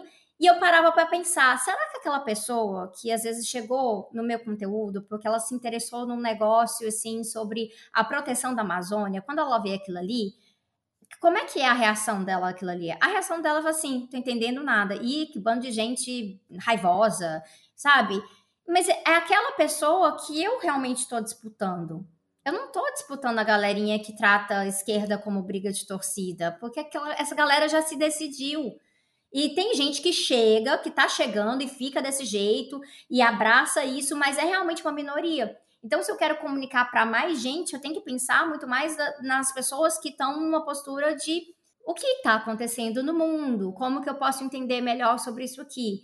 E eu acho que tem se tornado um ganha-ganha. A gente focar mais ou menos nessa forma é um ganha-ganha. Lógico que você perde um pouco daquele engajamento fácil cotidiano, né? É, é, a, a, aquele meme, aquele meme, né? Ai, acho que a esquerda vai gostar. Então, assim, aí, né? Aí aquele meme, ai, acho que a, a bolha marxismo BR vai gostar. Ahá, e joga a tretinha ali. Entendeu? Você perde essa oportunidade, mas eu acho que você ganha em qualidade em outras coisas também. É, eu sempre fico pensando nisso. Eu, é, acho que vocês podem também comentar, não sei, porque a gente está falando disso, mas vocês acham também que esse tipo de discussão é, ele deve ser feita, mas com a, com a clareza de que ele está sendo feita para um determinado nicho? Ou vocês acham que o erro desse tipo de discussão sobre metodologia, sobre tática, é feita como se fosse para todo mundo é o que é errado. Não sei se a minha pergunta está clara, mas eu só queria entender porque é, eu acho que existem conteúdos e conteúdos. Eu só sinto que às vezes algumas pessoas que são criadores e que têm ali, por exemplo, é, uma, uma visibilidade tão grande é, e que trouxeram e que trazem é, debates tão importantes, é, no momento em que tocam nisso, é, eu sinto que existe um afastamento é, para onde eles poderiam estar e fica muito uma coisa muito concentrada. Não, mas eu acho que falando, falando da. É, mas assim, pegando esse exemplo é, bem diretamente, tem conteúdos que exigem bagagem. Não adianta, existe bagagem. É, acho que é muito precipitado chegar querendo falar pra massa sobre o trotskismo, sabe? É, e, e Pra mim era a mesma coisa da galera que fala assim, ah, porque tem um monte de espantalho sobre o stalinismo. E tem mesmo. Mas aí, aí o, vamos lá combater sobre o stalinismo, mas sobre o trotskismo a gente vai seguir perpetuando? É uma questão realmente de bagagem. E muitas vezes é, isso exige a gente tratar as coisas com um pouquinho mais de humildade na, na, nessa questão inteira. Então, por exemplo, eu decidi que tem algumas, alguns debates que passam por formatos é, e não podem nem chegar perto de outros formatos. Então, eu gravei com, com o Iclis para o História FM um episódio sobre socialismo, em que a gente tira a maior parte dessas dúvidas. E um episódio longo, com umas perguntas assim, espinhudas e tal. E aí foi bom de gravar, porque foi um episódio que eu pude pegar assim, anos de leitura e falar daquilo ali. E explicar para as pessoas, gente, se vocês não forem atrás desse período, de quem falou isso, isso, isso, aquilo, não adianta nem o que eu tô falando, não confiem em mim. Não confia em mim. Vão atrás do que eu falei.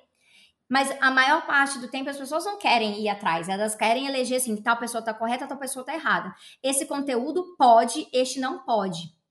Né? E é sempre aquela ideia, né, do que que é, o que que foi canonizado ali, o que que é demonizado. Aí cheguei, posso ler fulano? Po não posso ler é, a outra pessoa porque aquilo ali tá errado. E aí me lembra uma vez quando minha mãe estava fazendo um curso na igreja, é, né, porque eu vim de família muito evangélica, e aí minha mãe fazendo um curso na igreja que falava sobre é, como é que é a questão da, da verdade, né, de você entender as verdades do mundo. Aí falava assim, ó, isso já falava muito diretamente, essa interpretação marxista do mundo está errada. Esta, a interpretação correta do mundo é a interpretação cristã. E aí, aí quem fala, ah, se está errado, por que eu vou me preocupar com isso aqui? E já tira daquilo ali. E vai gerando um monte de preconceito. Se a gente está falando dentro da esquerda, numa perspectiva de que a gente quer mudar a realidade, a gente tem que ter uma abertura para entender que existem momentos para cada coisa. E eu imagino que se eu tivesse chegado no marxismo lá, 2007, é, e já entrado pelas tretas, gente, eu tinha cascado fora. Cascado fora.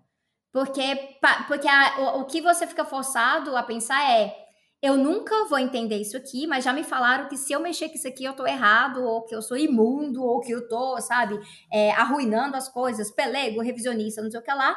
Então eu já vou seguir o caminho da luz aqui.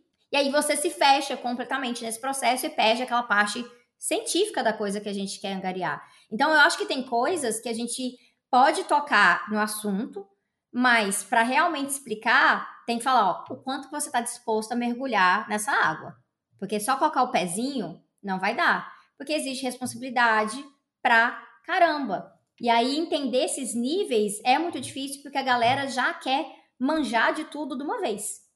É, eu acho ótima a, a, sua colocação. Eu acho que me não só me esclarece, mas me, me tranquiliza no sentido de que eu também me sinto muito nesse lugar de que Ainda bem que eu não cheguei pela esquerda pela, pela treta. E enquanto criador, eu, pelo menos, eu estou falando por mim, assim, é, eu não quero fazer pela, pela treta, assim, eu não quero que as pessoas que eu quero aproximar cheguem a partir desse lugar, às vezes que partindo dos exemplos que eu recebo, mas também até dentro de casa, assim, sabe, meu, meu irmão, meus pais, assim, é eles discutem hoje relações de trabalho, eles discutem capitalismo, sabe, com muito mais do que antes, assim, é, é, é isso é muito claro para mim e eu fico muito feliz e, e, orgulhoso disso, de como que eu pude aos poucos levantar esse debate, mas eu juro para você que se eu falar certas coisas que a, a, a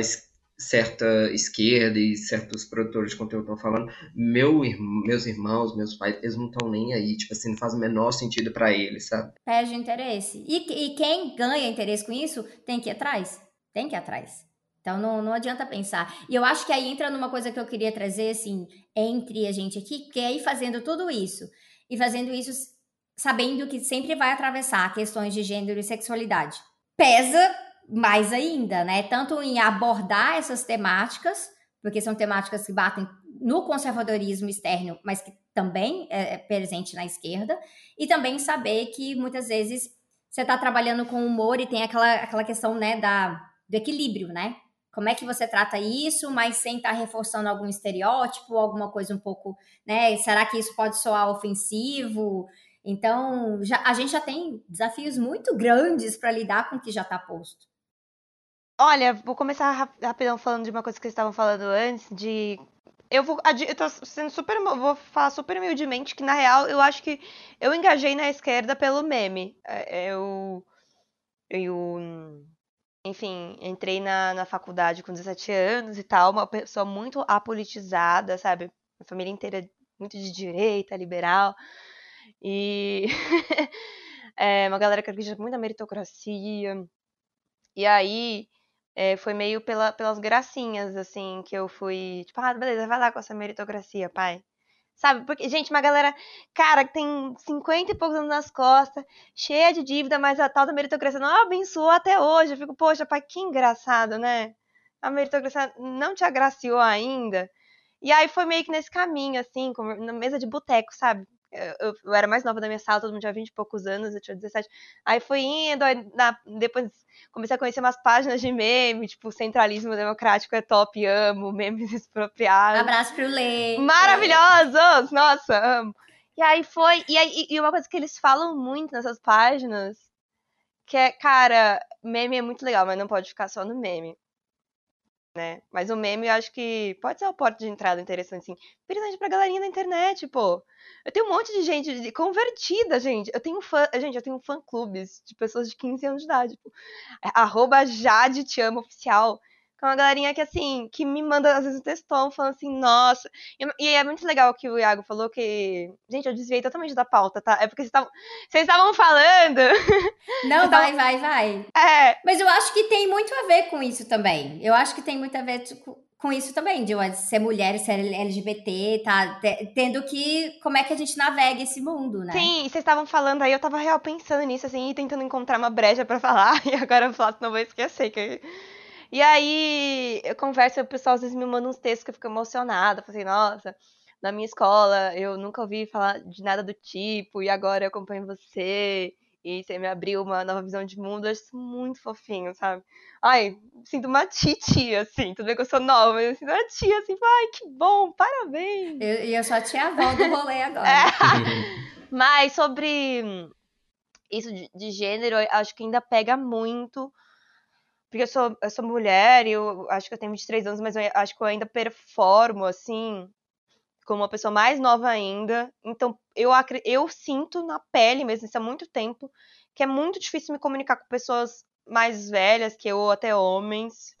É, acho que eu me comunico com uma galera mais da minha idade ou mais novas, até porque na minha, no meu direct, gente, isso é muito chato até, inclusive, pessoa que me segue tá ouvindo. A coisa que eu acho mais chata, broxante, é quando eu tô falando de algo e vem algum homem é, me explicar algum conceito, falando assim, ah, na verdade, é uma coisa quase paternal, sabe? Me, me, subestimando, que é a mesma postura que eu falei que, que meu sogro tem, de falar assim, olha, você é uma menina muito delicada, é, deixa eu te explicar aqui uma coisinha sobre trotskismo, sabe?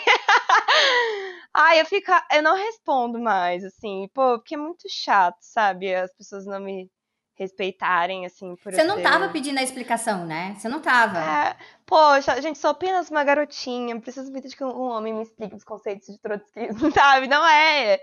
Aí isso meio eu percebo que isso me pega, assim. Gente, a conclusão desse episódio é que ninguém quer aprender sobre trotskismo, tá bom? A gente não quer esse assunto mais. É. Sim. Mas acho que pega, assim. Com certeza pega questão de, de gênero. Acho que as pessoas que mais me acompanham, de fato, assim, são, são mulheres, meninas até. Principalmente no- na rede vizinha. Re- rede vizinha, gente, no TikTok. No TikTok tem muito, muito mais mulheres, assim. Eu diria no TikTok 80%. Eu teria que ver minhas métricas, mas acho que é 80%. No Instagram é mais meio a meio. Só que aí, como eu te disse, é que isso me deixa muito frustrada, gente. Que os homens que me seguem no Insta são homens mesmo, homens mais velhos, que querem, que me acham bonita.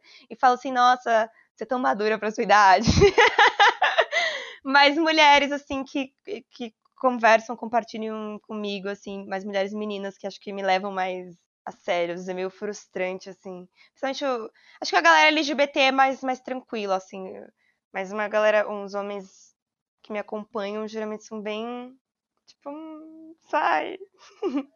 É, no meu caso, eu é muito curioso assim, porque tem dias que eu me pego pensando sobre isso, porque foram poucas vezes em que eu abordei, por exemplo, especificamente temas ligados a gênero e sexualidade ali dentro do, do movimento anticam- anticapitalista, assim. Eu fui indo para lugares assim que foi, foi de uma maneira muito natural, assim, lugares que acabavam também me interessando, assim, é, de- dentro de- dessa temática. Mas eu, eu, eu, às vezes eu fico pensando assim sobre, sobre isso, porque, por exemplo, eu tenho pelo menos 70% de se- seguidoras, assim, eu tenho muito, muito mais mulher, e o engajamento também ele é muito mais com, com mulheres e tal. É, e fico pensando assim, é, acho que já é o contrário assim da, da Jade, que é os homens, assim, eu fico pensando que como, que eles se relacionam assim com o meu conteúdo, como é que chega e não sei o quê. E aí teve uma vez que uma pessoa mandou uma, uma mensagem na caixinha de pergunta, perguntando pra mim se não, já não era clichê demais, se já não tava batido essa coisa do gay que faz piada, assim. Caraca! Aí eu fui e falei assim, mas eu falei, moço, eu não tô nesse lugar, porque ele tava querendo dizer que dessa coisa que é muito é, né, da indústria cultural de colocar gays em novelas e filmes só pra fazer gracinha e tudo mais, ele não tem nenhuma outra especificidade, não tem nenhuma outra característica relevante na história que não seja ser escada pra protagonista e fazer riso, assim. Mas eu falei, eu não tô nesse lugar, porque eu não tô aqui só pra te fazer rir, eu não cumpro esse papel dentro da, das minhas redes, do meu conteúdo. O humor aqui, ele não é, ele não é vazio. Eu não tô aqui cumprindo um, um personagem só para te fazer rir. O humor aqui ele é uma ferramenta. E por acaso eu também sou gay, mas assim, é, Não, porque aí no caso, no caso você não é o gay que faz piada, você é gay e faz piada. E com certeza foi um cara hétero que, te- de- que mandou essa mensagem querendo te, querendo te ensinar a ser gay do jeito certo, sabe? Rosa, valeu. eu, ima- eu imagino que sim. É, E aí é isso, assim. Chora mais.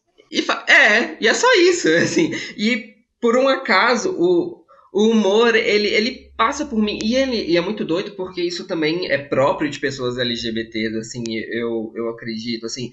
É, o humor, pra mim, ele surge como uma ferramenta de sobrevivência. Então, até hoje, talvez eu só faça conteúdo político com humor, não sei, porque eu preci- precisei sobreviver com o humor, né? O humor para mim ele foi um, um lugar de escape, foi um lugar de de ser respeitado. E aí é curioso porque para mim me leva para uma outra pergunta que é como fazer conteúdo político, é, anticapitalista e será que é, como que é ser respeitado através do riso? Porque eu sinto que por várias vezes isso acho que está se dissolvendo assim. É, esse conteúdo político radical, ele sempre foi visto como muito sério, ele foi produzido com muita seriedade, não no, trata, não no, no tratamento teórico que eu digo, porque tem que ser, mas na, na abordagem. E eu acho que sempre tem alguma resistência, tinha muita resistência a isso, assim, de me ver como uma pessoa séria que faz conteúdo marxista, sim, mas que eu faço com humor. Então, é, aí só que aí isso é um aspecto. O outro é de Aham. de como as pessoas percebem a minha sexualidade, assim, porque é, poucas vezes eu, por exemplo, eu mostrei, por exemplo, meu namorado, eu falei, chove de pergunta, perguntando, você é bi, você beija mulher, não sei o quê. É, essa, as pessoas têm uma curiosidade que é, que é, que é muito legal. A relação parasocial é tá ali. Todo mundo quer saber tudo da sua vida. É, querem saber. É muito difícil fugir, né? Tipo, eu também tento manter minha vida privada máximo possível, mas o pessoal pergunta demais. Eu não posso abrir uma caixinha de pergunta que o pessoal. E eu, Mas enfim, acho que tem que É, falar, tipo assim, eu mas- acho que va- vai de cada pessoa na, na medida em que você também quer relacionar, porque isso acontece muito no Instagram, não é no TikTok, né? Como você, enquanto uma figura, um criador de conteúdo, também é, deixa escapar ali para as pessoas que te seguem aspectos da sua, da sua vida que também vão gerar identificação para além do, do- desse conteúdo político específico, assim. Então eu acabo deixando, porque eu também é, é muito meu que eu gosto de aproximar por outros lugares, assim. Eu gosto que as pessoas E humaniza um pouco, Sim. humaniza, né? Tipo, eu quero mostrar mostrar você, o que você tá assistindo Sim, no cinema. As pessoas adoram. faz, Elas querem ver o filme, elas querem ver qual música que eu ouço e quer saber qual é a minha sexualidade, como eu relaciono. Elas adoram saber se eu sou monogâmico, se eu não sou Eu, eu monogâmico. sei até o copo que o Iago toma café todo dia, aquele copinho americano de boteco. Eu me identifico demais. Que é o- Exatamente. E isso é proposital, e isso é até como estratégia de, de comunicação mesmo, sabe? Tipo, eu poderia tomar café em qualquer copo. Eu, to, eu tomo naquele copo porque há uma resposta, há uma demanda que veio eu soube prestar atenção nisso, entendeu? Gente, é porque quando o Iago acorda, a equipe dele Exato. já tá lá, três stories tomando café neste Exa- exatamente. Assim, Cara, eu, não, eu, eu respeito muito com o Iago. Ele tem um- um- um- uma rotinazinha dos stories. É Tem. muito. E, cara, é, é, é quase irresistível acompanhar, tá ligado?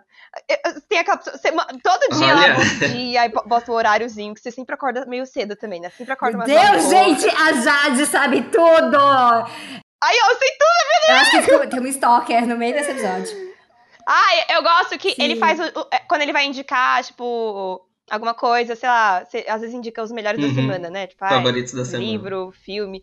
Aí você faz um story mó bonito, assim, um layout Todo. bonito. Gente, Todo estético. o Iago ele é um mestre. Ela que aprendeu com ele. Eu queria cara. ser assim também, fazer uma rotina de Pois é. stories. Você aprendeu com a Boca Rosa. Não, eu né? já fazia verdade, antes, assim, mas eu- quando teve esse negócio da. é, quando teve esse negócio da, da Boca Rosa, pra mim foi super comum, porque, por exemplo, assim, é, é um, se você quer criar conteúdo no Instagram, você tem que estar ativo em algum lugar ali, que seja no feed ou também nos stories. Como você não dá pra postar todas as vezes nos stories, você tem que se relacionar com o seu público, e isso é ótimo, não só para o engajamento, aquele técnico, mas para essa relação que você estabelece ali com o seu público, de proximidade, não só com você, com a sua vida e com os elementos próprios da sua vida, mas com essa intimidade que vai sendo gestada ali para você aproximar de temas que você quer e que as pessoas gostam. Eu tenho uma pergunta Hum. aqui. Diga. Porque eu acho que no caso de vocês dois, isso aqui é interessante, por exemplo, vamos pegar o caso do centralismo democrático, que é top, com o Lê lá. O Lê, ele, ele tem a, a página, ele posta os memes, mas ele não é o meme, ele não tá no meme. Vocês são parte do meme quando vocês estão fazendo o seu conteúdo, né? Então é o rosto de vocês, é o personagem que vocês envolvem ali. Então, às vezes, está nos stories, tem alguns outros posts que é diferentes, permite que assim, olha, eu também existo. Então, o meme está aqui, mas eu não sou o meme o tempo inteiro. Sim, eu, eu, eu comecei a trabalhar mais essa diferenciação tempo, de um tempo pra cá, porque eu tava me perdendo na personagem, literalmente.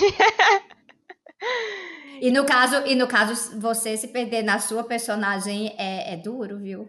A sua pessoa é perigoso, Jade. É complicada, né? É, sim, mas ao mesmo tempo eu fico nesse dilema de tipo assim, ai, quanto da minha vida pessoal eu quero expor, até por uma questão de, de segurança e medo também. Várias pessoas, eu conheço muitos criadores de, de Sim. conteúdo, né? E todo mundo fala, meu, não poste o lugar que você tá na hora que você tá. Poste depois que você foi embora, porque nunca se sabe. Pô, parece um maluco lá. Eu tenho medo, às vezes, de alguém aparecer mesmo. Ah, gente, é, tem, não, tem que tomar cuidado. E assim, tem a, a galera, por exemplo, eu que já recebi muita ameaça, já tive delegacia, já fui seguida, já, já tive todas essas coisas, eu tive que aprender muito na marra, ser muito cuidadosa. E às vezes o, o meu público que gosta de mim, que é carinhoso, fica muito chateado de eu falar, gente, isso aqui não. Porque como se, como se eu estivesse assim, negando algo. Gente, mas assim, quando eu falo com vocês, ah, eu também estou falando cabim. eu também estou falando com os bolsonaristas, entendeu? O conteúdo tá, vai, é jogado no mundo, então realmente a gente tem que ter certas camadas. É. Pode chamar uhum. de Sá, pode chamar de Sá, íntima. Uhum. Mas isso que você estava falando, Sá. Ai, Sá, né? íntima. é uma coisa que eu tenho medo, assim, eu tenho muito, muito medo de, de ser desrespeitado. Eu já tenho muito, eu já tive muita dificuldade em construir o mínimo é, respeito, né? É, que nem eu tava comentando e tal. Então, às vezes, eu já aconteceu de, tipo, decepcionar pessoas, literalmente decepcionar, de me mandarem textos, porque eu tava, sei lá, usando uma blusa branca que dava, era meio transparente, já pra ver meu mamilo e tal. Ou se eu postava uma foto no espelho, simplesmente com o intuito de mostrar que eu sou bonita mesmo, sabe? Gente, aqui, eu tô linda hoje. E aí o pessoal começava a falar, nossa, você mudou, eu te segui. Aí você começa a ficar, nossa, é, eu tenho medo de postar coisas assim só por postar, às vezes, que não tem um. Porra, não é uma puta reflexão política trotskista. E o pessoal me desvaloriza. Mas, mas aí eu acho que entra é questão de idade, é questão de gênero, questão de sexualidade, tudo isso atravessa muito. Eu sei, porque assim, eu tô vivendo uma fase da minha vida em que eu meio que taquei o foda-se pra um monte de coisa e eu faço o que eu quero. Então, assim, se eu não quero, eu não quero e problema dos outros, né? Mas eu tive uma fase nos últimos cinco anos, aí eu desafio a audiência para prestar atenção nisso aí, acompanhando no Instagram ou em vídeos do YouTube, em que eu comecei a me vestir de uma forma um pouco mais conservadora. Porque as pessoas reparavam demais nos meus decotes, reparavam demais. Só que eu sempre amei usar decote, eu sempre amei usar roupa colorida, brilho, essas coisas todas, muita maquiagem, porque é assim que eu sou. Sempre fui assim, sempre amei ser assim. Só que isso gerava tanto bafafá que. E, não, e eu não tô falando assim de homem dando em cima de mim por conta do meu decote, não. Gente me questionando por estar de decote no vídeo, por estar de decote num story. E aí eu comecei a me vestir de uma forma mais conservadora. Eu fui comprando outras roupas um pouco mais fechadinhas, de uma, uma paleta mais pastel, sabe? Um negócio mais assim. E aí eu percebi, cara, mas está acontecendo justamente o, o, oposto do que deveria estar acontecendo, né?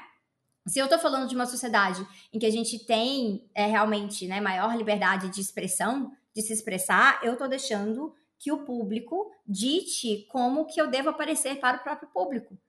E aí eu fui ficando mal de me ver nas coisas. Aí eu resolvi, ah, quer saber? Agora eu vou bancar a encheção de saco, entendeu? Vou fazer as coisas do jeito que eu quero. Se alguém encher o saco, eu falo, foda, esse problema é seu. Se, e se eu tiver de mau humor no dia, ainda bloqueio. Porque é isso, é isso.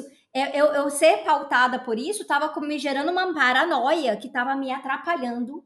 Gente, já aconteceu de eu gravar um vídeo, um, um vídeo inteiro para as 11. Gravei o vídeo, sentei para editar o vídeo, aí eu olhei assim, Vou até gravar de novo. Aí, assim, porque, ai, ficou muito reveladora essa blusa. Aí eu ia lá, trocava de blusa e gravava o vídeo de novo. E gravava de novo. Agora, ó, ó, foda-se. Que saco! Deixem é a gente ser comunistas gostosas em paz, né? saco. Ai, certíssima. Nossa. É curioso porque, por exemplo, assim, obviamente as coisas funcionam diferente para mim, assim, mas ao mesmo tempo eu tive que é, fazer alguns ajustes, assim, é, tanto pela, pela minha produção, né, mas também por, por algumas coisas, assim. Eu lembro que eu ficava, adorava ficar postando foto sem camisa, assim. Aí eu parei, assim, porque primeiro que eu perdi um monte de seguidor, então tipo, era coisa, é, era esse corte assim de aqui tem uma produção de conteúdo. Aí você posta uma foto sem camisa, Aí um monte de gente vai embora, assim, sabe? Tipo, é como se você só pudesse Porque ser você exatamente... tá entregando um produto diferente do que o que a pessoa encomendou. É, é, exatamente. E aí, aí tem essa relação de... Por isso que eu fui criei um perfil só meu, assim, que fechado só pros meus amigos, assim. E aí eu posto o que eu quiser, assim. Porque realmente, de fato, eu fui entendendo ali... Aí tem uma, umas coisas, assim, não sei o que vocês acham sobre isso. Que não importa o, o conteúdo que você faça, assim, na verdade eu acho que importa, assim, e até, e obviamente quem faz. Mas, por exemplo, assim, assim falando da gente, é, quando você está ali entregando um determinado conteúdo, né, e as pessoas estão comprando essas ideias, quando existe esse corte, é, isso, isso é, cria um ruído ali na sua página, assim. É, então eu comecei a perceber que eu tinha que focar realmente em fazer da minha página do Instagram e do TikTok a página do Iago que posta vídeo e que posta meme. E aí eu comecei a concentrar determinada, determinadas coisas que são muito pessoais para os stories. E aí eu fui, então eu fui delimitando que tipo de interação eu ia tendo com o público. No feed a gente tem uma interação que ela é política e que ela é de humor, e no stories a gente gente pode ter tudo isso, e inclusive, de vez em quando, se eu quiser, eu posto um. Biscoitar um pouquinho. Dar uma biscoitada. E aí tem uma coisa que é que, obviamente, funciona diferente para mim, que tanto homem quanto mulher até as que sabem que eu sou gay, porque elas ficam mandando mensagem assim, nossa, Iago, ai, eu não sei por que, que eu ainda sonho que eu ainda vou te pegar, eu sei que você é gay, que não sei o quê. Aí manda mensagem e tal, e eu adoro e tal. Mas tem umas pessoas que ultrapassam o limite, que fica mandando nude sem eu pedir, sabe? E aí é complicado. Aí fica. Sabe, eu não sei, assim. É, eu sei que as coisas são mais complicadas, assim, para vocês, mas pra mim, assim, é, chega principalmente é, de homens e mulheres, elogios e tal, mais. Só que tem tanto de homens e mulheres, tem um lugar que chega que eu fico assim, nossa, isso aqui é estranho, sabe? E aí que eu fico tentando. É, eu não sei lidar com isso, assim, sabe? Tipo assim, eu não sei lidar muito com elogio e tal. E aí quando as pessoas vão para esse lugar que é muito sexual, assim, que, que ultrapassa um determinado lugar que eu não sei muito bem, aí você fica, não, velho, que lugar doido esse lugar dos stories aqui. É que é assédio, né, Iago, no caso. É, é verdade. Mas as pessoas têm muita dificuldade de entender isso. Eu acho isso interessante porque, é, vez ou outra, é, eu recebo na caixinha ou na própria DM, principalmente no Instagram, que é assim, Ai, Sabrina, desculpa, eu sei que você tá falando uma coisa interessante. Ai, mas você tá muito gata, tá maravilhosa. Eu sei que você não gosta. Eu falei, gente, como assim? Eu amo elogio. Todo mundo ama ser elogiado. Uhum. Mas é porque eu já tive que meter tanta bronca por conta de assédio,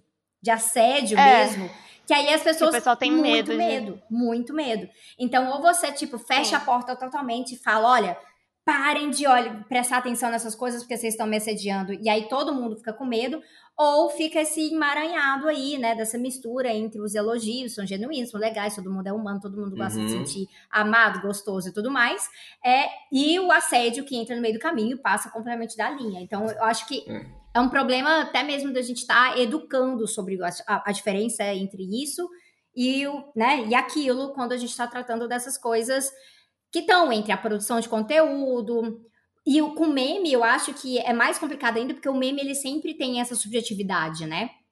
De como que a pessoa interpreta, como uma pessoa te enxerga.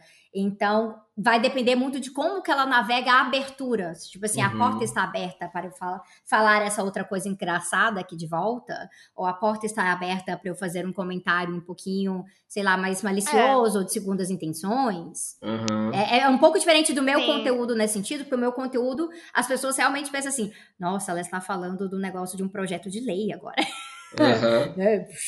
Muito. Então, será que eu falo dessa outra coisa? Às vezes vocês estão falando. É, é, o famoso o vídeo lá do Iago do negócio do socialismo. Ah, e o meu marido divide comigo. Né? Como é, como é que. E, e, isso, assim, eu tenho vários amigos que citam esse vídeo do Iago. acho maravilhoso. Eu acho que roda muito, assim, principalmente na comunidade G mesmo. Eu acho que esse videozinho roda muito. Uhum. É, ah, que curioso saber disso, assim, é, porque são essas brincadeiras, assim, que são legais pra gente justamente pautar outro, outro tipo de informação, assim, mas justamente é muito curioso você o que você está falando, assim, como que o fato de eu, eu fazer humor pode também dar abertura para outras pessoas começarem a, a interagir comigo a partir de um, de um outro lugar, né? Um lugar que é cômico, um lugar que é irônico, um lugar que é muito mais à vontade. Eu percebo que as pessoas mandam mensagem para mim, assim, muito, muito à vontade. E aí eu acho que entra numa pergunta que você tinha feito antes da, da gente entrar nessa discussão sobre ser ou não um meme, assim, porque eu acho que, pelo menos falando de mim, assim, o meu perfil inteiro, ele é todo eu, assim, é, eu, mesmo quando eu faço cardzinhos de bom dia e tudo mais. Sua cara, Isso né? é estratégico ser amo. pensado. Tem uma foto minha lá segurando um café, tem a minha cara. Porque eu sou o rosto dessa produção e eu sou o rosto que, que representa um, um- um- que vai representar um determinado lugar de, de identificação. Então, por exemplo, se é, a minha cara circula é o Iago, o Iago que fala determinada coisa, não sei o quê. Mas aí é com as pessoas, né? É aí que entra na, na própria questão das pessoas.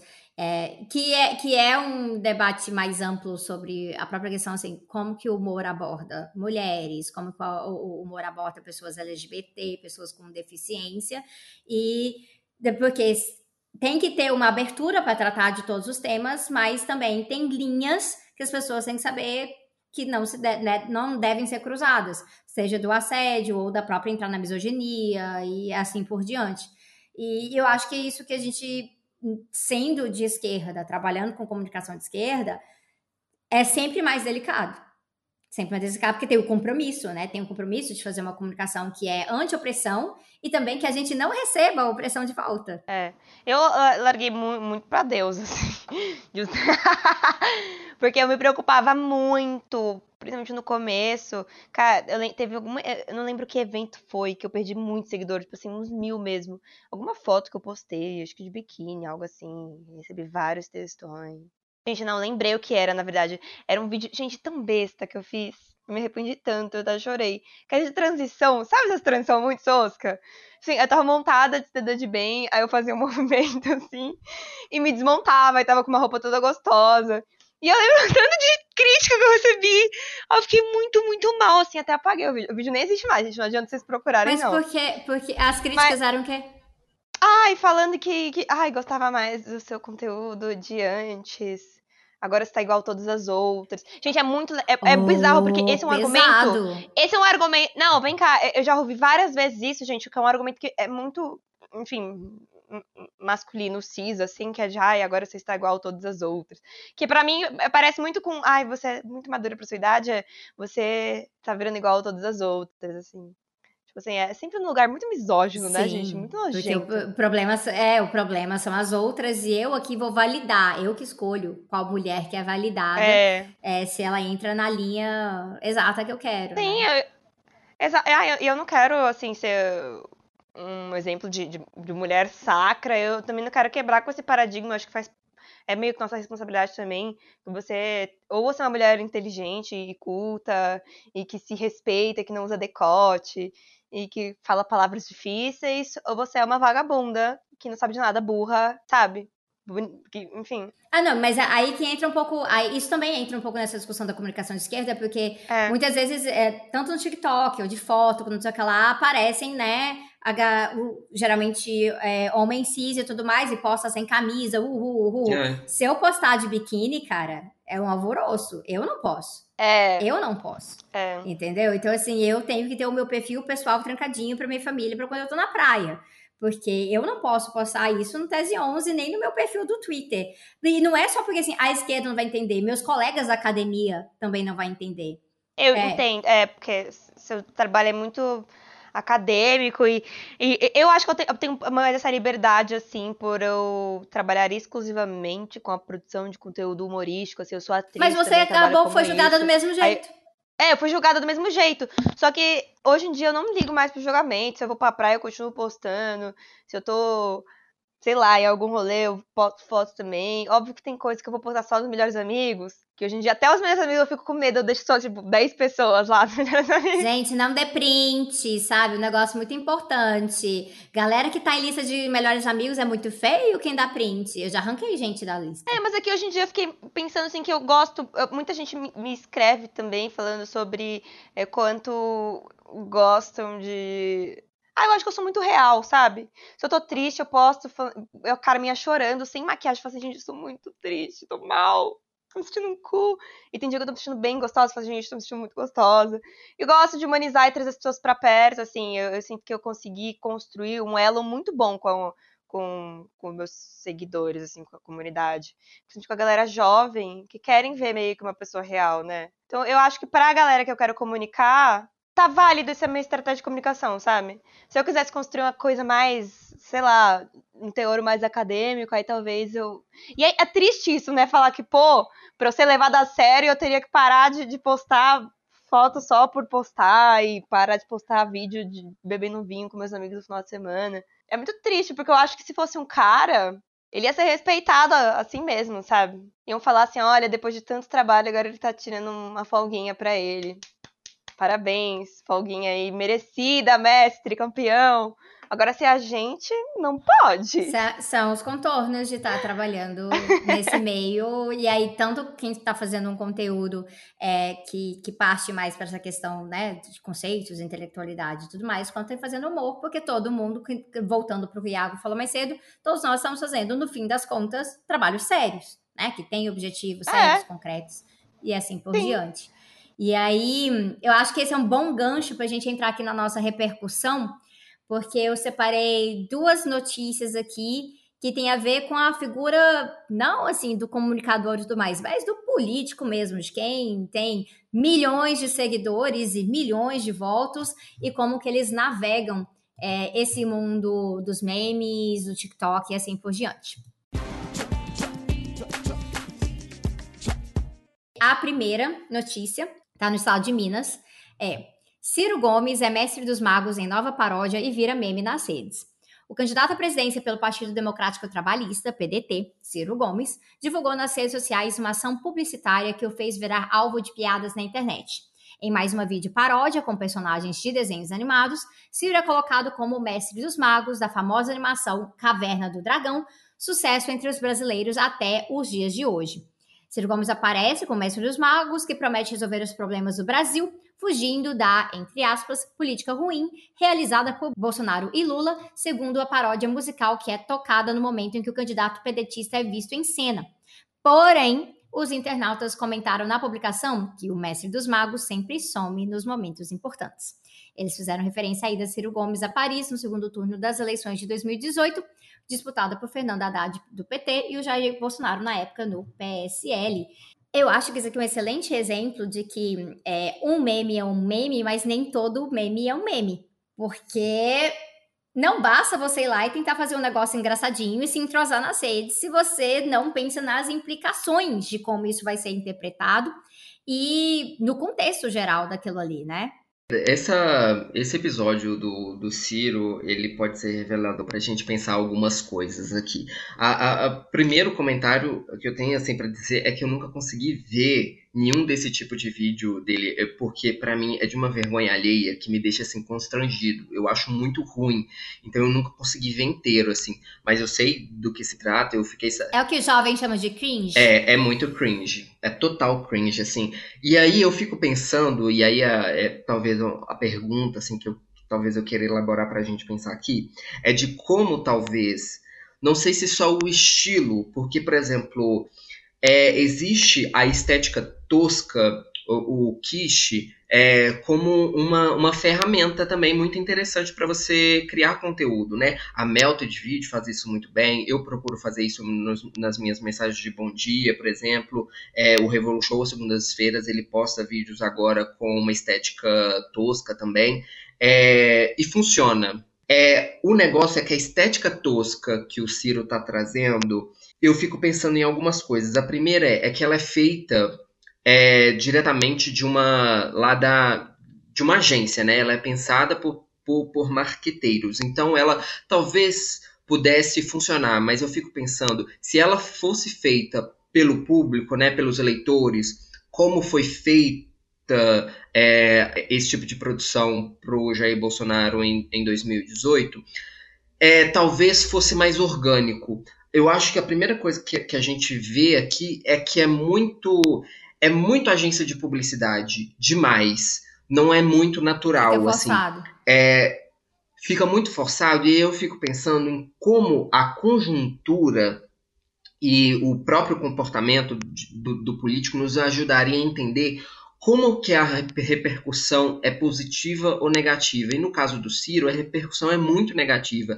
Aí eu fico pensando, é, se a, a produção por si, ela, ela é tosca, ela é propositalmente tosca, mas ela é ruim porque ela, primeiro, tem aí, no caso que você citou, tem um erro que, é, é, que não poderia ter acontecido, que é de vincular um determinado personagem e atitude do, do personagem ao Ciro, que é o oposto daquilo que ele quer comunicar. Ele não quer, então, é, ser visto como alguém que foge dos problemas quando os problemas aparecem. Mas aí ele foi vinculado a um personagem que faz isso. Então é um erro que não poderia ter acontecido.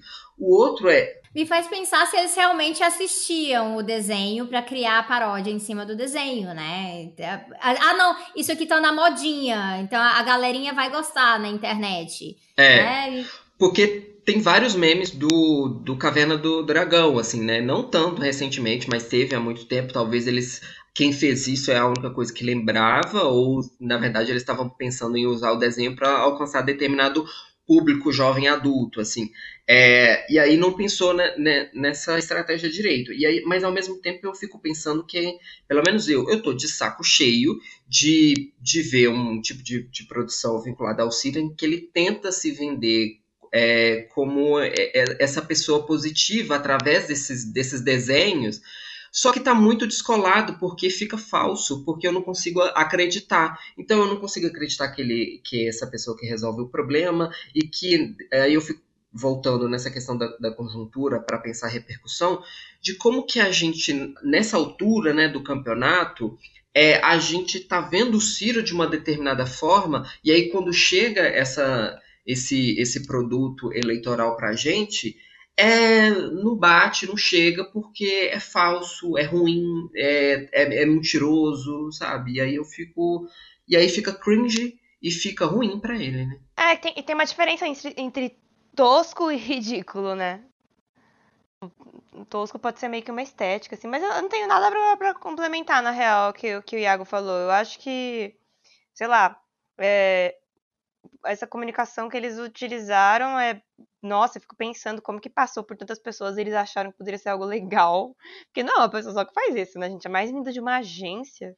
Ah, mas aí é justamente vindo de uma agência que eu diria. Não, eu quis dizer que assim, pô, uma agência pô, tecnicamente tem muitas pessoas envolvidas e passou pelo crivo de muita gente, sabe? Ah, mas é. Até depois, outro dia que eu vi aquele negócio do, do absorvente que vem escrito: você é forte, você pode. Aquilo lá também passou por uma agência, então. É sobre essa, esses, esses comunicadores, né, que estão envol envolvidos nessas campanhas, assim, quem são essas pessoas, assim, né, é, a mensagem que eles querem passar tá, tá sendo discutida por quem ali dentro, de, dentro do, do escritório, né?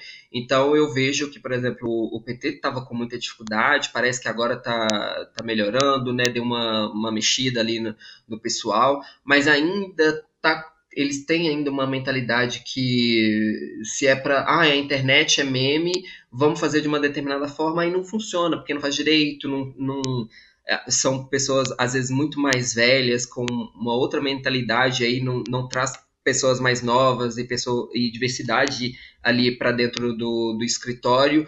E aí não chega porque eles não sabem fazer direito, né? Mas é a resistência que eu imagino que, que, que encontram ali, né? Assim, para fazer esse, esse tipo de coisa. Eu vejo na internet um pessoal falando assim, é, mandando recado para a equipe do Lula: coloca a Janja para fazer sopa, não sei o que, fazer alguma coisa, coloca o Lula para cozinhar, é, deixa a gente ver a, o, o, a, a vida cotidiana de vocês. Três stories tomando café de manhã. É, nossa, inclusive, uma das coisas que quando a gente fez o Panteras do Lula, a gente recebeu é. Então, assim, nossa, isso aqui tá muito melhor do que qualquer campanha, qualquer peça que o PT possa produzir, assim. Poderia ser uma peça oficial, poderia, é, né? Mas. Poderia.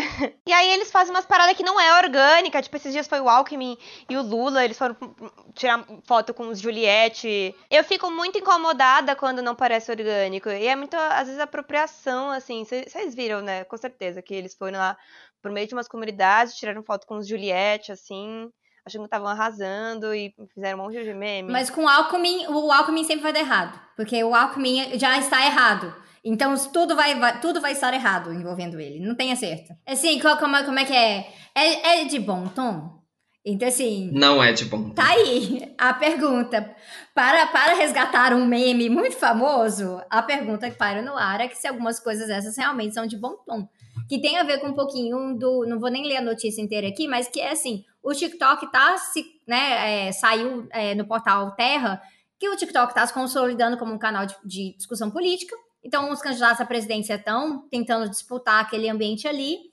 Mas não basta chegar ali, né, e fazer um monte de videozinho. Tem que realmente pensar é, o que, que é essa produção, o, qual que tudo que a gente falou em relação à linguagem, e o que aparece que é simplesmente um bando de campanha feita por marqueteiro, que pode funcionar na televisão, mas que quando você transfere isso para um espaço como TikTok, ou Twitter, ou Instagram, pode ser que não funcione. É, o TikTok tem uma linguagem muito própria, né? E aí você coloca um monte. Eu tô falando muita palavra ancião hoje, né, gente? Foi o story do Chavoso que eu vi, sabia? Marcou, marcou. Ele, ele usou a palavra ancião hoje, eu fiquei com essa palavra na cabeça. Marcou. Que no caso não tem, não, não é um problema pra gente não chegar. No, é, não é um problema, mas é um problema. A, a, a comunicação tá sendo pautada só a partir de uma perspectiva geracional. É, exatamente. Pô, acho que bota, bota uns jovens aí, uns LGBTQIA na equipe, sabe? Para de passar vergonha, gente. A gente é eleitor também, tanto quanto. Ainda acho que produzem conteúdo quando é sempre voltado ao jovem, a galera da internet, é sempre cringe, velho. Afasta as pessoas. Pô, minha irmã tem 16 anos, se ela vê um negócio desse, ela, ela vai odiar, ela vai falar, eu odeio política. Não, não quero fazer parte disso, não sabe? É, mas aí às vezes fica a impressão de que assim, ah, não, mas aí a Anitta resolve essa parte. A Anitta já sabe falar com jovens, né?